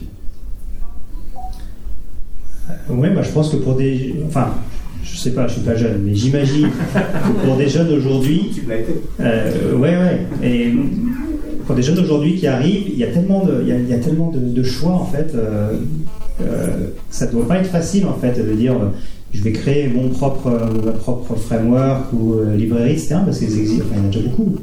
Euh, quand, quand nous, pour prendre l'analogie, quand nous on était, on était jeunes, on a démarré l'informatique, il n'y avait pas grand chose. on a commencé à coder, c'était, c'était la frontière, coder. Bah, J'avais pas internet euh, Ouais. non, mais de nos jours, les, les jeunes, moi je vois mes enfants, ils arrivent, j'essaie de leur, leur- leur montrer que coder c'est cool. En fait, ils trouvent pas ça cool particulièrement. Ils préfèrent aller agréger des services en ligne, euh, faire, faire des jeux vidéo, des trucs comme ça. Enfin, bref. Et. Ouais. Et, ça, j'imagine que c'est un peu comme ça aussi. euh, De, l'autre côté, on démarre, il y a plein de choses. euh, Comment est-ce que je moi, je vais réussir à faire mieux que ce qui existe déjà Euh, Ça, ça ne va pas être facile. D'un autre côté, on peut facilement accéder aujourd'hui à distribuer quelque chose, euh, là où il y a encore une fois une quinzaine d'années, ce qui est pas si loin, euh, ça supposait d'avoir une structure pour distribuer, pour vendre et pour euh, faire quelque chose. Aujourd'hui, n'importe qui peut tenter le coup de faire une app à 2 euros et euh, de prendre son idée plutôt que de la rendre communautaire, euh, de la mettre sur un store. C'est vrai, mais moi j'y crois moyen. Self-made man euh, avec sa, avec sa Sans, aller jusqu'au store, hein, je pense qu'en fait l'objectif des jeunes maintenant c'est de faire des startups. Enfin, euh, tu, tu vas dans les, euh, dans les hackathons, les trucs comme ça, tu auras toujours un groupe d'étudiants qui vont vouloir monter. euh, enfin, J'en ai vu gagner des concours sur des solutions de paiement euh, à reconnaissance digitale, tu vois, alors que. Enfin, toi, tu regardes le truc et, et, et tu dis, mais enfin, non, les mecs, euh, ce truc-là, on sait que ça marche pas, machin, mais enfin, voilà, tu vois, je, je pense qu'il y a peut-être un espèce de. Entre deux, t'as Zuckerberg euh, qui est passé par là et t'as le mythe, euh, ouais, le mythe du self-made man. En fait, je pense que. Je pense qu'il est fort en ce moment, je pense qu'il est prégnant et que euh, ouais, ils ont plus envie euh, d'aller monter une start-up que d'aller euh, monter le prochain projet. Et peut-être parce que nous on pensait que de toute façon c'était un peu compliqué comme bar et qu'on voulait euh, s'amuser à contribuer. euh, C'est peut-être juste aussi, tu vois, qu'il y a, il y a- enfin, tu pouvais pas imaginer il y a 15 ans que ça prendrait un tel tournant sur le plan économique. Je pense qu'il y a ça aussi, c'est que bah, le logiciel de manière générale, en fait, pas seulement les apps sur les téléphones, mais de manière générale, tu pouvais pas, euh, enfin, Lancer 50 serveurs d'un coup. T'imaginais pas que t'allais, euh, je pense, autant révolutionner peut-être aussi, tu vois, euh, l'économie mondiale, etc. Donc, je crois qu'il y a ça qui est passé entre deux, en fait. Et l'autre truc, c'est effectivement le. Donc, euh, pas que n'a pas le micro, mais en gros, euh, effectivement, euh, si tu vas sur un cloud provider et que tu dis je veux tant de machines, voire tant d'un service de cache sur 50 instances, bon, bah, ça t'a pris, mettons 20 minutes, parce qu'il faut lire la doc, et puis euh, t'as pas les droits, je sais pas quoi, mais et au bout d'un moment, enfin, en 20 minutes, c'est quand même mieux que euh, bah, je me suis déployé pour ma distribution, il faut que je trouve euh, le RPM qui va bien, je mentionne. Mais Ouais. j'ai raqué mes serveurs, je les ai branchés. j'ai- Non, mais- Tout le monde tu sais- avait bien hacké juste en bas, mais après on n'allait pas non plus. euh, Enfin, moi j'allais pas dessouder mon, mon CPU non plus. Donc, euh, Ah bon je- ouais, ouais, Oh. limite, en fait. Non, mais peut-être que Non, mais hacker c'est- les services, c'est du hack quand même. hein. Tu vois, je pense que c'est ce qui fait que maintenant en hackathon, tu as des gens qui, qui gagnent des hackathons en n'ayant pas de développeurs dans l'équipe et en étant fiers, tu vois. Ouais, alors euh, le pourcentage de réussite euh, après, euh, assez proche de zéro. quand même. C'est juste, Non, mais- c'est juste des catons, quoi. C'est des catons. Tu vois, c'est le côté c'est tellement facile et tu, toute cette complexité-là, elle t'est masquée et, euh, et voilà, donc. Et côté open source, c'est pareil, je disais, pour prendre l'opposé de ce que je disais, il y a, il y a tellement de librairies que c'est, il faut que tu connais tout réécrire, tu recommences, euh, tu continues là où ça, ils sont arrêtés, donc tu peux combiner quand même plus qu'avant, c'est sûr. Tu télécharges Maven Central, c'est bon, t'as tout ce qu'il faut. Ouais, alors tout le monde se foutait de la gueule jusqu'à ce que. Jusqu'à ce que Node arrive, et finalement, euh, c'est pas si mal, hein, Maven et, et Central. Peut-être juste un, deuxi- un deuxième point euh, pour revenir encore sur ce côté un petit peu euh, vieux con. Euh, Attends, juste On assume, hein. que Tu reviennes sur ça. Ouais. euh, on a quand même jamais eu autant de software en open source Ouais. et il n'y a pas un seul éditeur qui va démarrer sans brique open source Mm. aujourd'hui et je pense qu'il n'y a pas une seule app qui va démarrer sans brique open source. Alors est-ce que c'est le début de la fin? Ouais, Mais, par contre, les mais- contributions baissent. hein. En nombre, euh, en fait, il y avait eu un. attends, vous avez 50 frameworks par Et minute. il y c'est avait ça, un, il y avait un rapport qui avait été fait, Ah, alors, euh, ça, je ne sais plus par quel consortium, mais euh, d'études sur l'open source, et le, le- les chiffres étaient assez alarmants, en fait, les contributions baissent. mais baisse sous quelle Il faut regarder l'étude de près, parce qu'est-ce qu'elle baisse En nombre de contributeurs et en temps passé. hein. Globalement sur l'ensemble total ou par Bah, euh, c'était alors c'était euh, si tu veux euh, c'était pas euh, c'était pas la même problématique suivant les, les projets euh, suivant les langages les communautés etc mais euh, de manière générale quand ils faisaient la, la- la somme des technos etc oui ça baissait. C'est parce que Mais les langages sont moins verbeux. mais tu restes sur des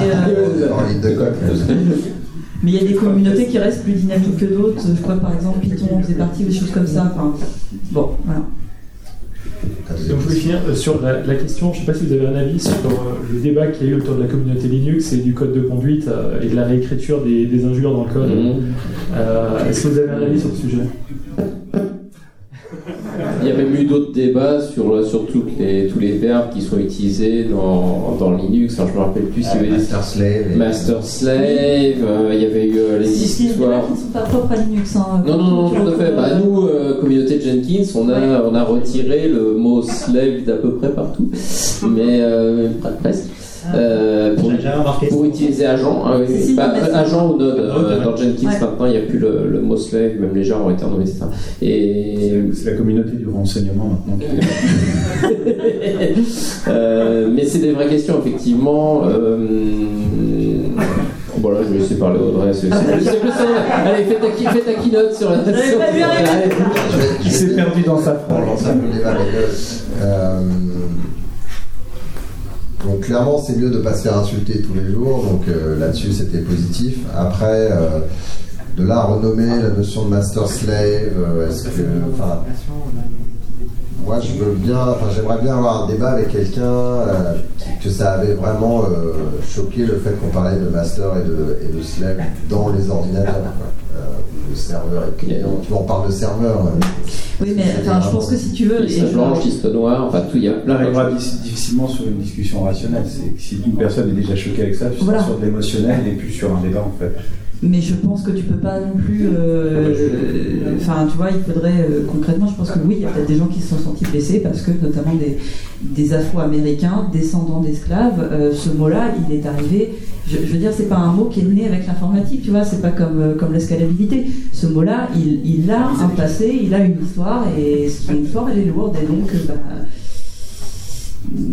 moi, je, pense que le, enfin, pour l'avoir vu revenir assez souvent, ce débat, euh, bah, c'est qu'il pose réellement problème pour les gens qui sont concernés. À partir du moment où ça pose problème, bah, ouais, pour moi, il y a matière à renommer parce que sinon, bah, tu, tu exclus ces gens-là. Enfin, tu, tu leur dis, bah écoute, euh, oui, j'ai entendu et je m'en fous, et donc on va continuer à appeler ça euh, maître et esclave. Et donc non, ça.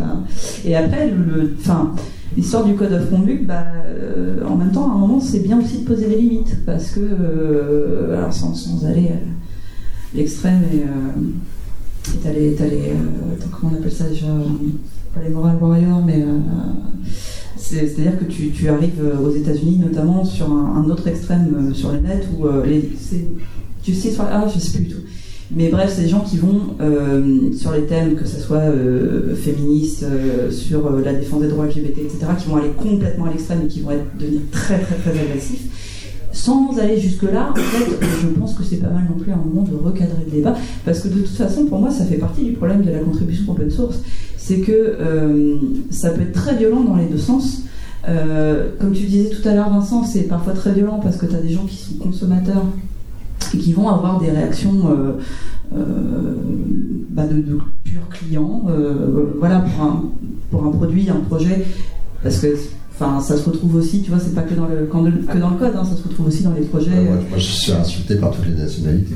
Non, mais, non, mais tu sais, même, même sur, sur enfin, tu vois, c'est bête, hein, mais même sur du Dialogue for Kids ou du Duchesse, où des fois j'ai vu des réactions où j'étais vachement choquée, où les gens te, te balancent que c'est de la merde, et toi tu dis, ouais, alors tu sais, en fait, J'y ai passé quelques soirs, quelques week-ends, machin. Alors, ok, hein, c'est peut-être pas, ça, te convient peut-être pas, je, peux l'entendre. Dire que c'est de la merde, peut-être pas non plus. Et, dans l'autre sens, bah, quand, tu, euh, quand tu contribues, c'est pas toujours évident de. Euh, on, sait tout ce que c'est, hein. enfin on n'est jamais très fier en général quand on monte notre code, même si on n'a rien à se reprocher, mais tu as toujours ce côté. Euh, alors, il y a mon petit syndrome de l'imposteur qui vient de frapper à la porte là et qui me dit que non, mais t'as fait de la merde, hein, forcément. Et là, tu es en train de t'exposer à un projet open source à des gens que tu ne connais pas, que tu ne connais que virtuellement, et qui ont parfois des réactions plus que violentes. Et, euh, donc, euh, bah, voilà, c'est bien un moment de calmer les choses des deux côtés, tu vois, parce que pour que le débat reste sain, pour que le projet puisse continuer à évoluer, pour qu'il n'y ait pas des contributeurs qui se barrent parce que, enfin, t'en as connu des clashs ultra. Euh, pas du tout. Non, je vois pas. tu vois pas? Euh, tu vois pas Non, mais, mais c'est vrai que c'est vrai que cette ouverture euh, est à double tranchant et et l'open source a sa part de, responsabilité dans l'évolution, je pense, des mœurs, ce qui est, assez bien, puisque effectivement, là où avant dans le close source, on avait des équipes de dev. 4 mecs, 30 ans, blancs, machin, etc. Donc effectivement, ils faisaient leurs leur blagues, euh, potage dans le code, etc., dans les commentaires et tout ça. Personne le voyait, tout le monde, euh, voilà, tout le monde rigolait, c'était, c'était sympa 5 minutes. Euh, le fait que, bah voilà, l'open source c'est ouvert, n'importe qui veut contribuer, n'importe qui doit pouvoir contribuer. quand on arrive sur du code, sur des plaques pas drôles ou sur des références encore moins, moins marrantes, euh, on en arrive sur effectivement le fait de se poser la question de quelle euh, terminologie utiliser, comment euh, tourner les choses, etc. voilà, donc il y a un impact aussi sur le fait, voilà, c'est le, gain d'avoir cette ouverture. Ça permet aussi de, de, standardiser, de, nettoyer un peu ces, choses qui sont qui purement localement on verrait pas le problème une fois de plus, mais dès qu'on ouvre à la communauté et ben voilà mondial etc. C'est le problème du lissage peut-être un peu c'est le problème des confrontations de, cultures différentes mmh. et du fait de est-ce qu'on lisse ou est-ce qu'on laisse la confrontation avoir lieu pour euh, qu'émergent d'autres choses. Et il y a une approche clairement euh, plus américaine qui dit qu'il faut lisser, mmh. Caricaturalement. Hein. Bah, en fait, c'est le problème, c'est que si tu veux, pour moi, je, pour moi, dans un premier temps, c'est pas lisser, faire attention à la, à la, sensibilité de l'autre. Euh, faire attention à ses différences, etc. Ça va plus. Moi, je considère que c'est nivelé vers le haut. Après, quand tu tombes justement dans cet extrême qu'on retrouve beaucoup aux États-Unis, oui, là, tu es en train de glisser parce que tu veux juste qu'il n'y ait plus rien qui dépasse. Et c'est pas comme ça que ça marche. Euh, ça marche que s'il y a échange et qu'il y a compréhension. Mais euh, donc, c'est pour ça que jamais ces questions-là, elles sont jamais faciles à aborder parce que tu es toujours sur un espèce de, fil en fait, en équilibre entre. voilà, je risque de basculer vers cet extrême où Si on, prend l'exemple du kernel Linux, si on prend l'exemple du kernel Linux dont on avait parlé au départ, on peut dire que c'était arrivé à un crescendo où les derniers échanges, en plus, un Linux devient vraiment prégnant maintenant partout, euh, en, tant que le kernel purement. Les distributions, c'est autre chose, mais euh, le, kernel, et du coup, euh, c'est devenu un crescendo dans certaines contributions et certaines réactions, et qui, qui était orienté toujours autour de la même personne, Linus Torvald, qui a quand même un caractère assez particulier, une manière de s'exprimer dans, dans ce qui était avant des forums entre adeptes où en gros on était dans la, plus ou moins dans la même culture, même si les gens venaient d'un peu partout, mais un peu la même culture, en effet, euh, le mal caucasien, 30-40 euh, ans, ou quelque chose comme ça. Et là, ça s'est beaucoup diversifié avec des gens qui viennent de cultures différentes, d'entreprises, euh, et qui ont des objectifs très différents, et ça partait en cacahuète quand même. Après, est-ce que la solution qui a été apportée est bonne L'avenir le dira. Mais... Bah, en fait, c'est compliqué parce que t'as pas de. Enfin, s'il y avait une solution miracle à ce genre de problème, on le saurait. T'as plein de conférences qui veulent pas avoir de code of conduct et pourtant, euh, bah, des fois c'est utile en fait. Ça m'est arrivé qu'une fois, mais euh, je peux te dire que tu es bien content qu'il y ait un code of conduct quand il y a un mec qui te tire des propos qui sont juste pas du, tout admissibles. et d'un autre côté, Audrey, toi, on n'a pas de code of conduct, mais c'est pas parce qu'on ne veut pas en avoir, c'est parce qu'on n'a jamais, personne n'a jamais ressenti le besoin de l'avoir. Il n'y a, pas eu, il y a, pas eu de problème en fait dans la communauté ou de discussion qui aurait amené à décider d'avoir, euh, de clarifier les choses en fait. Donc c'est peut-être principalement pour des, projets ou des choses qui ont des grosses visibilités. Je pense, je pense que bah, de toute façon c'est le, toujours le même problème, c'est qu'à partir du moment où tu accentues ton public, et eh ben, tu t'exposes plus à des comportements qui vont être problématiques. Et euh, quand on parle Linux, vous trouvez que Linux Torvald avait vraiment un code of conduct Alors, je sais pas si t'es au courant, mais euh, en fait, il y a. Alors, je sais plus, il y a combien de temps Un mois, deux mois? Ouais, un truc comme ça. hein. Non, en fait, il a dit bon, euh, je. donc, J'arrête. J'arrête. euh, J'arrête les propos sexistes. Non, j'arrête, je, je, me- je j'arrête Ah, aussi tout, le projet temporairement, je vais faire une thérapie ou je sais pas quoi. Et un code of conduct est, un- est sorti dans le kernel quelques, quelques jours après, en fait. Ah, justement, parce qu'il y avait. euh, euh, elle a changé de sexe maintenant, mais justement, à un moment, elle s'était plaint que Linus était un peu dur Ouais. sur certains propos. Enfin, je sais pas si. Alors, je, je vais, je suis pas expert euh, historien de cette histoire-là. Moi, je, je vais juste dire un truc, mais euh, non, non, mais le, le... c'est une que parenthèse. C'est-à-dire que il y a ce crescendo et d'un coup, euh, il a dit, ok, bon, je, je me suis aperçu que j'ai fait quelque chose de pas bien, je vais aller travailler dans mon coin. Euh, et de ce que j'ai compris, euh, donc avant il y avait un quoi, un code of misconduct, ou vous avez un truc euh, agressif, donc qui a été remplacé par le code of conduct assez standard, celui qui vient de je sais pas qui, là, qui est un peu une d'ailleurs. euh, euh, oui, il y a un problème là-dessus parce qu'effectivement, il y a une.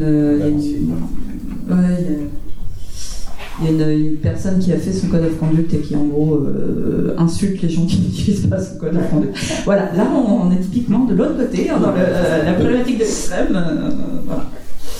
Après, moi je regarde pas au quotidien les, les commits euh, du carnet, donc je sais pas. Ouais, il y a un avis. Un avis? Non, pas spécialement. Là-dessus. Enfin, ouais, euh, je sais c'est pourquoi enregistré, il veut pas. Non, non, c'est pas ça, c'est qu'en parallèle, on organise. Euh, bah, ça, ça me permet de faire le placement. Hop, ça marche plus. Oh, bah c'est bête, le placement produit Le plus. placement de produit, en fait, on organise aussi Vox Days euh, Luxembourg et on s'est posé la question du code of conduct et euh, c'est vrai qu'on est, enfin moi pour ma part je suis pas trop pour. Euh, en, en général, après tout peut se discuter en particulier. hein, euh, je pars du principe qu'à partir du moment où on a des gens adultes, qu'on est dans des pays avec des lois, s'il y a des gens qui sentent euh, ins- insultés ou diffamés, euh, il y a moyen de faire euh, des actions ou des choses comme ça, mais qu'il y a un cadre qui existe autour de la vie d'une conférence et c'est pas une conférence de décider si oui ou non les propos sont sexistes ou pas. Après, on va quand même faire un petit peu attention aux gens qui sont là et on va pas être bienveillant. Et tant qu'il y a de la bienveillance, ça va. Et c'est vrai que c'est le moment où ça dérape. Arriver avec ça inverse, où du coup les gens se retiennent de parler, c'est dommage. C'est ça qui est un peu. Mais c'est tout à fait discutable. hein. Ça reste un avis parmi d'autres. Et voilà. Après, euh, je ne vais pas refaire la, la, la keynote. Non, Ah, parce que là on est reparti pour une heure là. Non, non, après, c'était juste à vue détaillée sur Contextualiser bah, dans le un petit peu à la marge, un petit peu à la marge, cette accumulation. Et puis, euh, et puis c'est un problème que tu parlais tout à l'heure euh, du fait qu'il y ait des lois, qu'il y ait etc. Mais en vrai, c'est pas si simple que ça. Quoi. Non. Et, et en vrai, euh, enfin, je pense qu'on a tous des exemples. Tu veux que je te cite un exemple très bête? Je me suis retrouvée une fois, j'étais à la piscine municipale, tu vois, et je me fais vraiment emmerder par un mec quand il m'attendait en bout de ligne et tout. Et tu vas voir le maître nageur et tu lui expliques, le, tu écoutez, c'est plus possible, ça fait une demi-heure que ça dure. Et le mec te répond quoi? Ah ben vous avez dû lui taper dans l'œil, hein, parce que d'habitude il emmerde personne. Puis toi de te barrer. Et ça, mais, enfin, tu vois, donc techniquement la loi elle était de mon côté. Il était contributeur open source ou... Non, J'essaie de Tu recontextualiser. ce que je- veux te dire, c'est que là, je, je te, je te prends un exemple qui est hors contexte, mais qui est, qui est de la vie quotidienne. Et donc, en vrai, quand tu, es, quand tu subis ces trucs-là, et ben, tu peux pas te dire que la loi elle est de ton côté, parce que tu sais que la moitié du temps, personne n'en aura rien. il y aurait eu une code de conduite à la piscine, ça n'aurait rien changé. Bah, Lequel t'aurais répondu la même chose, le, le maître nageur oui, mais alors Parce qu'il y a déjà un code de conduite, c'est la loi. Ouais, mais le- alors c'est ça qui est casse-pied en fait, c'est que tu es obligé de mettre un code de conduite pour rappeler aux gens que, au fait, ça c'est pas normal et, et c'est dans la loi et c'est pas acceptable, etc. Et oui, moi ça me pose un problème qu'on soit obligé de mettre des codes de conduite pour rappeler ça aux gens. Le problème est que bah, parfois, malheureusement, encore une fois, c'est- bien tant que tu n'en as pas besoin. Et puis le jour où tu te retrouves, enfin, il y a plusieurs confs euh, et plusieurs organisateurs de confs qui pourront en parler. Bah, le jour où tu te retrouves à devoir sortir un mec qui tient des propos, euh, là, et bah, tu es bien content d'avoir le code of conduct qui te permet de dire eh, oui, mais là, euh, je ne suis pas d'accord pour ces propos homophobes, je ne suis pas d'accord pour ces propos sexistes, je ne suis pas d'accord. euh, voilà. Ça me rappelle, enfin c'est pas pareil, mais je me rappelle une fois j'étais dans un train, un gars qui fume dans un train, euh, et le gars je lui dis excusez-moi, ça me dérange, etc. Euh, bon, on va balader, c'est moi qui dois me déplacer, aller dans Voilà, de, de, de, mais- de. Oui, mais tu, enfin, tu vois, C'est C'est délicat ces questions-là, mais voilà. Donc je, je comprends le point de vue de Pat quand tu me dis. euh, Oui, non, en- encore je suis pas. euh, c'est pas, c'est pas un blocage par rapport à ça. hein, C'est juste, euh, ça, ça devient une espèce de boulevard obligatoire où euh, du coup il faut absolument. Ah, c'est le côté censure de l'histoire. C'est ça le, voilà, c'est le, le problème, c'est que le, donc il n'y a pas une maturation de chaque équipe vers euh, on fait un code of conduct ou on n'en fait pas, etc.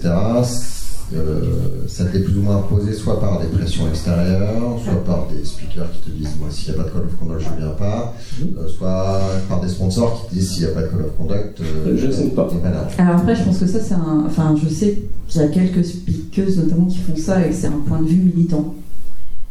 Bon. euh, Après, enfin, il faut, je pense que ce qu'il faut garder à l'esprit, c'est que euh, le code of conduct, en vrai, il va, il va concerner quasiment personne à la conférence. Parce que euh, ce qui va se passer dans la vraie vie de tous les jours, hein, euh, c'est que la plupart des gens vont se comporter normalement, vont pas tenir de propos euh, déplacés ou racistes ou homophobes ou bref, de propos qu'ils n'ont pas à tenir. voilà. Et, donc, et que bah, c'est casse-pied, mais ce truc-là, il est là pour le 0,00001%. Voilà. Je- des confs, j'en ai fait plein. hein. Il y en a qu'une où j'ai été vraiment emmerdée. Bon, alors, par contre, ça a été tout le long de la conf. Mais il y en a qu'une. Je sais pas combien j'en ai fait. Je- Non, il a- Si tu vas à la conf en maillot de pain, euh, Non, non. Mais euh, par contre, c'était hard, quoi. Enfin, le, le- les, les propos, enfin, je, je- moi, je me suis, j'ai bloqué, j'ai fait demi-tour. Je n'ai même pas su quoi répondre. Je, parce que tu t'attends pas. En fait, le problème est, est toujours le même, c'est que tu ne tu ne t'attends pas, euh, tu t'attends pas à ce que ça arrive en fait. C'est toi t'es là, t'as rien demandé, t'es t'es dans ton milieu professionnel, euh, t'es venu pour parler ou t'es juste venu assister à la conférence, t'es venu pour apprendre des choses, pour partager. Et là d'un coup t'as un débile qui débarque et qui te sort ça. Et et bah euh, voilà, c'est extrêmement perturbant, c'est humiliant aussi quelque part tu, tu, tu- tu dis mais tu propos, que les propos soient tenus en public, euh, pas très agréable. Donc euh, voilà, mais il faut, je pense que c'est le truc important à garder à l'esprit avec le code of conduct, c'est que bah, il va pas être pour la plupart des gens, il va juste être pour ce, Non. ce mini. Non, mais ça veut dire qu'aujourd'hui. Non, le micro. C'est obligatoire le micro. Non, ça va mieux là. Non, c'est pour l'enregistrement en fait. Ok. Donc ça veut dire. Ça, ça veut dire aujourd'hui que les communautés technologiques, open source, Linux, Linux pardon, tout ce que vous voulez, ben, ne sont plus insensibles aux problèmes de société. Ça passe par l'humain. Et donc, euh, il y a une certaine responsabilité qui est en train de se créer dans toutes les communautés pour dire aujourd'hui, bah, il faut peut-être un code de conduite, il n'en faut pas, il faut délimiter, il faut ramener les bonnes règles de la société, En fait, et, euh, et ça devient un peu lourd pour tout le En monde. fait, c'est un, c'est un débat euh, beaucoup plus profond dans la société, Ouais, mais ouais. un- quand tu regardes la société qu'on appelait rigide avant, où il y, a, bon, bah, il y avait des règles de société, euh, que, ça, que ça vienne par la religion ou par des structures ou des choses comme ça, qui, euh, qui t'amenaient des règles, et puis quand tu déviais des règles, ben, toute la, cette communauté-là existait. Puis ensuite, on est arrivé beaucoup vers l'individualisation, et je fais ce que je veux et je suis libre. Et là, on est un peu dans un mode où on, on s'aperçoit que c'est un peu trop one again et qu'il faut reconstruire ça. Et quand tu reconstruis les communautés, non pas euh, physiquement l'une près de l'autre, mais via Internet, alors c'est encore pire parce qu'il y a l'Internet. Il y a- Oui, il y, a le- il y a le fait de l'anonymisation Ouais, qui vient avec Internet. La discrimination, les gens, enfin, il y a des gens qui me parlent par email, qui ne me parlent pas comme ça euh, quand on, Mm. quand on discute aussi. Et du coup, euh, on est en train de. Enfin voilà, c'est un, un vrai débat de société globalement, de comment on construit les sociétés avec des, des communautés, mais c'est un peu la même chose quand tu réfléchis à.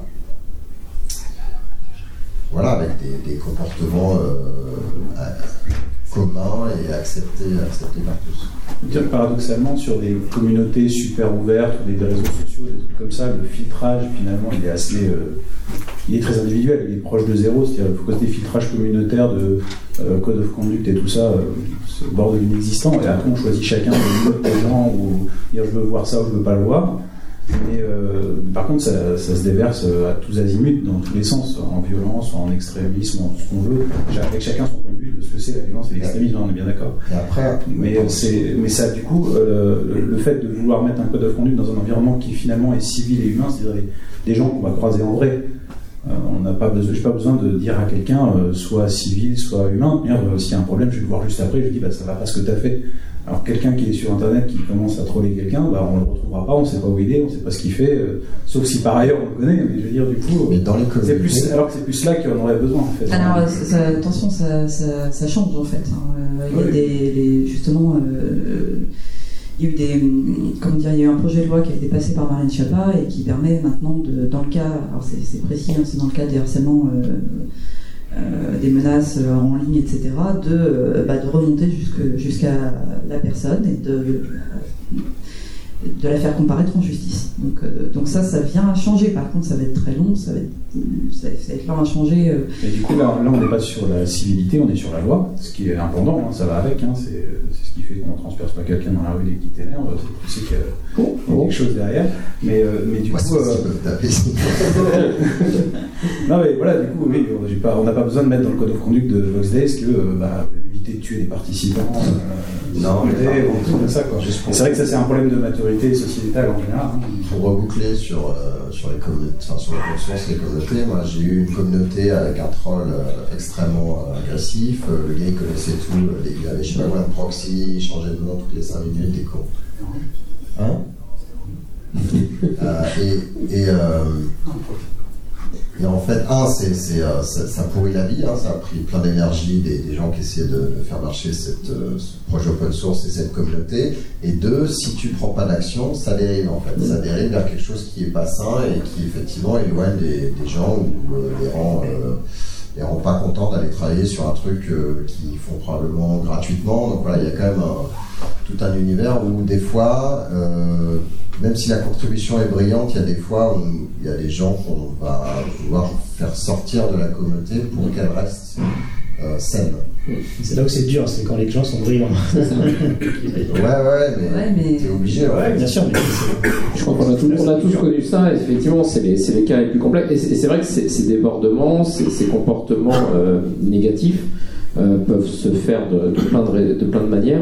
Euh, c'est pas toujours aussi franc, parce que ça, fait, ça dépend effectivement de la personnalité des, des gens, mais euh, ça- chez certaines personnes, alors effectivement, il y, y y a les gros bourrins qui vont insulter, etc. Bon, ceux-là, ça va être vite repéré et on va peut-être pouvoir effectivement les, les traiter euh, presque facilement, on va dire, mais après, il y a des choses beaucoup plus, euh, beaucoup plus compliquées à long terme, euh, qui sont euh, beaucoup plus ponctuelles sur, sur des personnes, des individus, etc.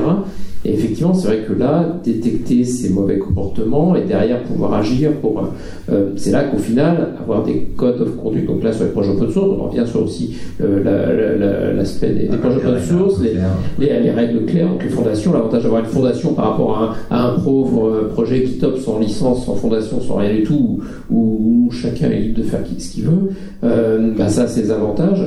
Euh, pour bah, quand la limite euh, est, pas, est dépassée, euh, plus ou moins clairement, bah, justement pouvoir prendre des, actions contre là où les personnes, hein, parce que des fois ça peut être des groupes, ça peut être voilà, ça peut être ça peut être divers et varié ce, genre de, de problème. Je crois qu'on a tous connu dans les différentes communautés, ça arrive. Euh, il faut, on n'y est pas obligatoirement prêt, on n'y est jamais prêt de toute façon. Euh, On a pas envie parce que non, on a- Bah, c'est le, c'est le- naturellement exclure les gens, c'est pas. c'est compliqué. Et, et c'est voilà, c'est pour ça que tu reviens à mettre un code of conduct, c'est parce qu'en fait tu t'attends pas à ce que ça arrive dans cet espace-là, Mm. parce que t'es pas en train de te dire, alors c'est la loi ou c'est pas la loi, t'es juste en train de te dire, ben moi je suis là pour contribuer à un truc chouette, et donc tu ne t'attends pas à ce que ce genre de choses arrivent. Et, et voilà. Et Et donc, euh, dès que ça impacte le moral de, de, de la communauté, dès que ça impacte ou de ceux qui veulent contribuer, c'est-à-dire ceux qui sont déjà dedans ou ceux qui voudraient être dedans, dès qu'on commence à voir que le débordement va avoir un impact sur, sur, sur, sur la contribution et sur la communauté, euh, c'est là qu'il faut agir. Et c'est vrai que voilà, ça, ça demande. euh, j'ai du mal, du mal à voir comment. hein, quand même. En fait, le truc, c'est que ça empêchera pas le connard. C'est juste que ça. Non. Ou la connasse, d'ailleurs. ça peut arriver. Euh, mais en tout cas, on- ça peut peut-être faciliter le passage à la réaction de la communauté. Oui. La- Bah, Je, je vois pas comment ça arrive. Enfin, j'essaie d'imaginer, parce que je vois ma communauté, communauté XWiki, je vois comment ça arrive. S'il y a quelqu'un qui arrive, qui commence à insulter euh, une personne, etc., ça va être très simple. Tout le monde va lui dire bah, Tu te calmes, il continue, bah, il est viré. Quoi. Enfin, c'est aussi simple que ça. Je vois pas comment on peut arriver à partir Il n'y a pas d'un code of conduct pour ça. C'est pas si simple que ça. C'est genre plus insidieux. C'est progressif en fait. Le problème. C'est quand le, c'est, c'est quand le, le verre est, dans la pomme. C'est-à-dire que c'est dès le début. S'il y a quelqu'un dès le début qui est le, cœur du projet, euh, l'initiative du projet, que lui devient euh, ça, c'est le problème. Tu, te présentes rarement à la porte d'un projet en commençant par insulter les gens, tu vois. C'est ça. Non, il y en a qui ont essayé. Ouais, ça marche pas très bien. Mais euh, non, c'est, beaucoup plus insidieux que Excusez-moi, ça. fait, c'est vraiment de la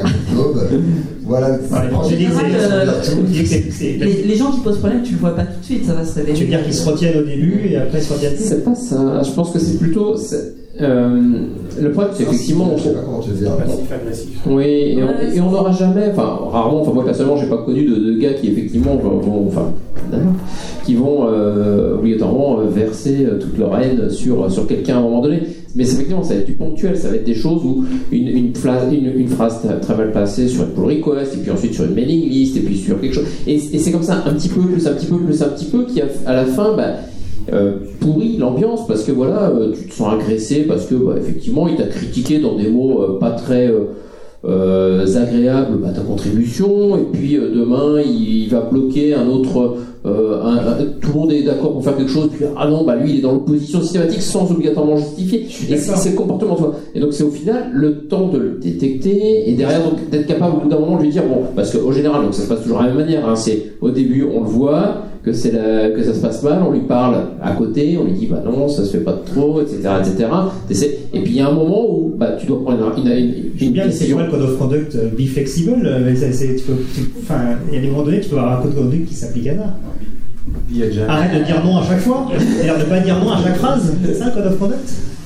Comment tu le transcris en fait Non, c'est plus que euh, le problème il vient se poser quand tu as des, quand tu as des réflexions euh, euh, qui vont euh, être en lien avec une différence quelconque. Tu Voilà, vois. d'accord, c'est pas Là- juste d'avoir un, avis, euh, ouais, un avis opiniâtreuse, je sais pas Non, tu peux, tu peux être, tu peux être opinionated sans être humiliant à l'égard des autres, sans être, parce que même tu vois, sans aller sur le terrain euh, des discriminations. Mais je veux dire, quand tu as un contributeur qui euh, ne sait pas répondre autrement qu'en humiliant les autres, ça pose quand même un problème. D'accord, bon, à son enfin, Ça passe pas bien. Oh, mais c'est- voilà, je sais pas, le but, c'est pas forcément d'abréger à tout prix, mais on a quand même un, Ouais. un petit timing. 3h45 Mais, euh, Peut-être pour, euh, juste pour rebondir là-dessus et puis essayer d'ouvrir pour conclure, euh, c'est euh, de quel- quel- si quelqu'un devait contribuer maintenant, qu'est-ce que vous conseilleriez comme approche plutôt? Ou vers, vers quoi s'orienter? Ou que- vers quoi vous iriez vous maintenant si vous deviez contribuer là euh, hors les eaux, c'est-à-dire au-delà de ce que vous faites actuellement? Alors moi je dirais en réaction un peu à ce qu'on disait, euh, vous pouvez papillonner un petit peu au début pour essayer de trouver euh, là où vous sentez que vous allez pouvoir faire quelque chose, mais surtout euh, une fois, enfin essayer de, rester sur ce que sur, votre décision pendant un certain temps, parce que les, effectivement la, vraie différence en termes de contribution c'est dans la longueur, que ce soit du code ou autre chose là-dessus. Le deuxième point, c'est que pour que ça dure dans la longueur, il faut qu'il y ait un petit peu une passion. Donc si ça, euh, si ça vous gratte quelque part, c'est un, un signe intéressant de quelque chose qui va vous motiver pour aller euh, contribuer euh, sur le long terme. J'ai essayé de traduire, mais bon, bref. Je vais rien dire, ça va pas être dans le code of conduct. Euh, voilà, ça c'est les deux. Je vais laisser les autres. Euh, Euh, oui, oui, bah, tu as raison. Il faut trouver. Moi, je pense qu'il faut d'abord être utilisateur euh, au début, d'utiliser quelque chose et puis avoir l'envie de, de l'amener un peu plus loin. Euh, parce que c'est là où, en général, on est, on est plutôt intéressé. Comment rejoindre un projet qu'on n'utilise pas pour essayer juste de l'améliorer dans l'absolu, bah, c'est possible, mais c'est un peu plus Ça se compliqué. voit en plus, hein, du point de vue de l'autre côté, ça se voit. euh, on, on voit les gens qui. Alors à l'époque, à l'époque euh, de avant Git, il y avait cette notion de j'ai sur le CBS ou le SVL, et du coup il y avait vraiment deux classes, euh, la classe des privilégiés et les autres. Et, euh, et on voyait les gens qui poussaient pour en fait juste avoir ce droit-là, et puis après on, on était quasi certain que ça allait s'éteindre très très vite. Quoi. Ouais. Ça Et- et le donc-. Ouais, et donc si, si on contribue, bah, pour, si on contribue un peu de documentation, un bug, etc., il n'y a pas de souci. Le problème, c'est lorsqu'on commence à, à vouloir contribuer à une fonctionnalité. Et donc c'est là, si la personne, euh, si la personne contribue ça et s'en va après euh, trois mois plus tard, ça veut dire qu'il reste des personnes du projet open source qui doivent supporter cette nouvelle fonctionnalité que eux ne, voulaient pas avoir particulièrement au début. C'est là que ça devient compliqué. C'est pour ça ce que tu disais, Manuel, c'est dans la durée qui est vraiment important.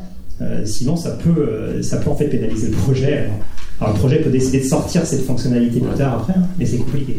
Et c'est difficile. Après, il faut accepter, faut pas euh, prendre personnellement les noms en fait, euh, ou les euh, tiens la pull request avec 3700 commentaires d'amélioration, Euh, parce qu'effectivement, ce qu'il faut bien se rappeler, c'est la, la- c'est le code dans la durée. Donc, euh, accepter une nouvelle fonctionnalité euh, révolutionnaire, mais euh, qui a été codée juste pour un cas hyper particulier, on sait que le lendemain, il y aura quelqu'un qui aura cet autre cas particulier qui rentre dans la description et du coup, il va falloir patcher. Si la personne a disparu, c'est galère. Et donc, des fois, on dit non à des fonctionnalités pour ça.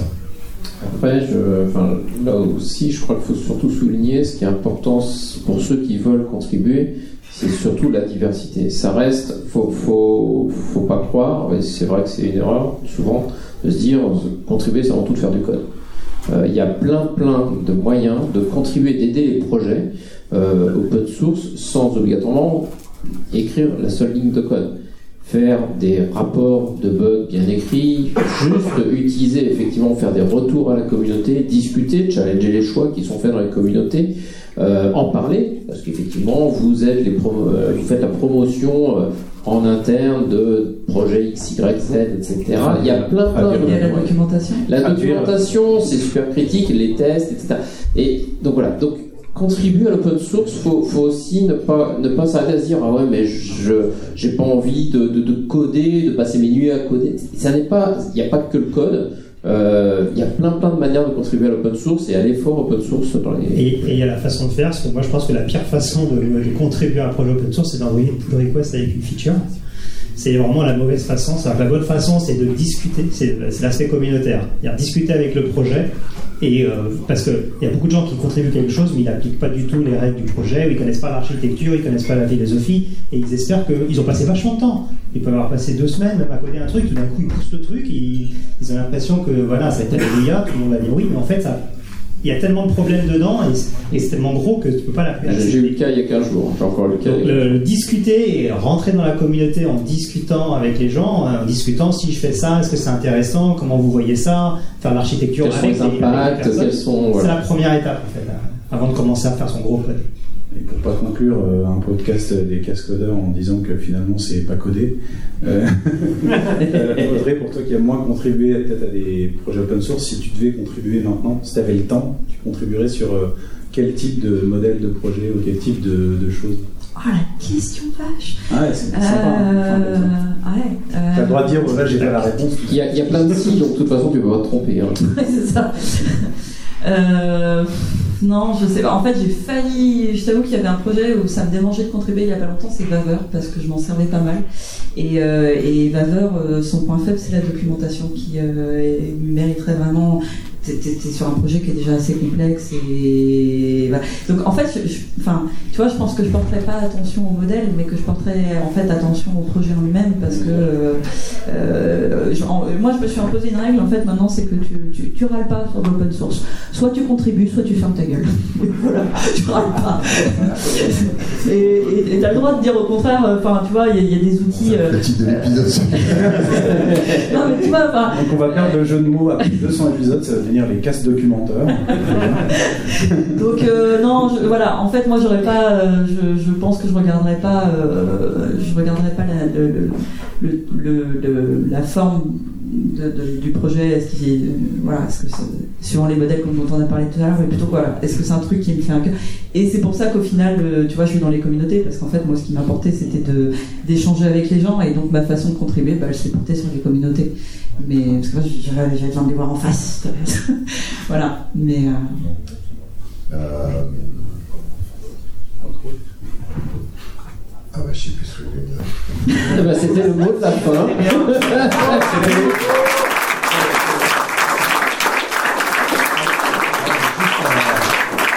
J'espère que ça vous a pas.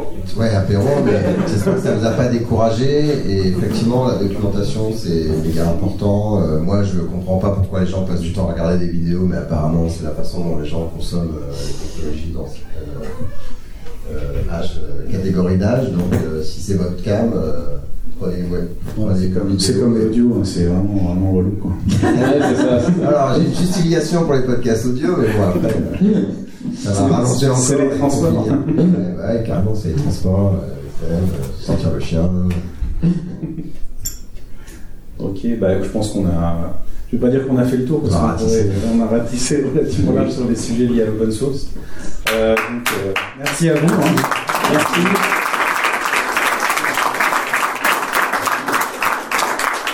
Et donc pour ceux qui ne le font pas encore, donc je rappelle que les cascodeurs, il y a eu 200 épisodes juste avant. C'est quand même vachement dégueulasse de ne pas l'avoir fait aujourd'hui. Mais bon, en même temps, vu qu'il y en manque deux, c'est vrai que ça aurait pas été cool de le faire avec les deux autres, sans les deux autres plutôt. Et euh, donc il y a 200, pour ceux qui n'ont jamais vu les cascodeurs, il y a 200 épisodes à rattraper.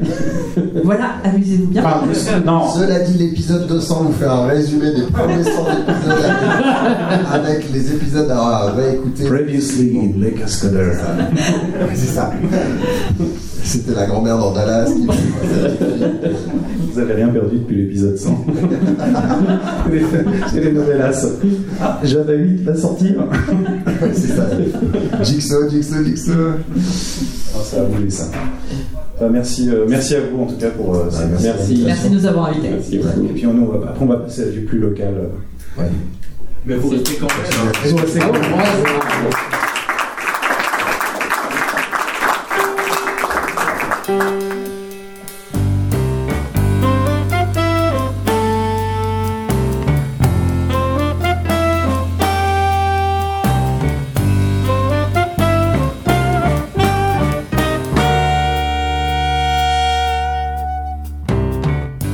Thème musical est le thème numéro 3, gracieusement offert par podcastem.com.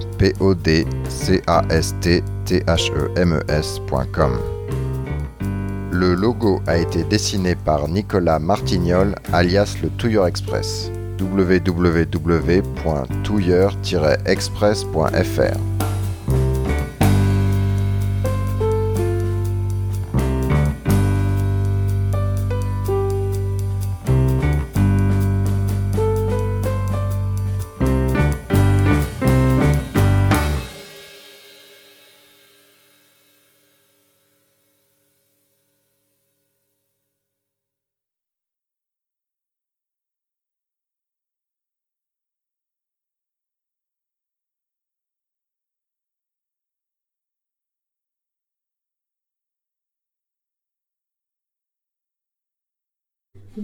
Un, deux. 3, 4. Eh ouais, non mais on On s'arrête à combien pour dire j'ai gagné en comment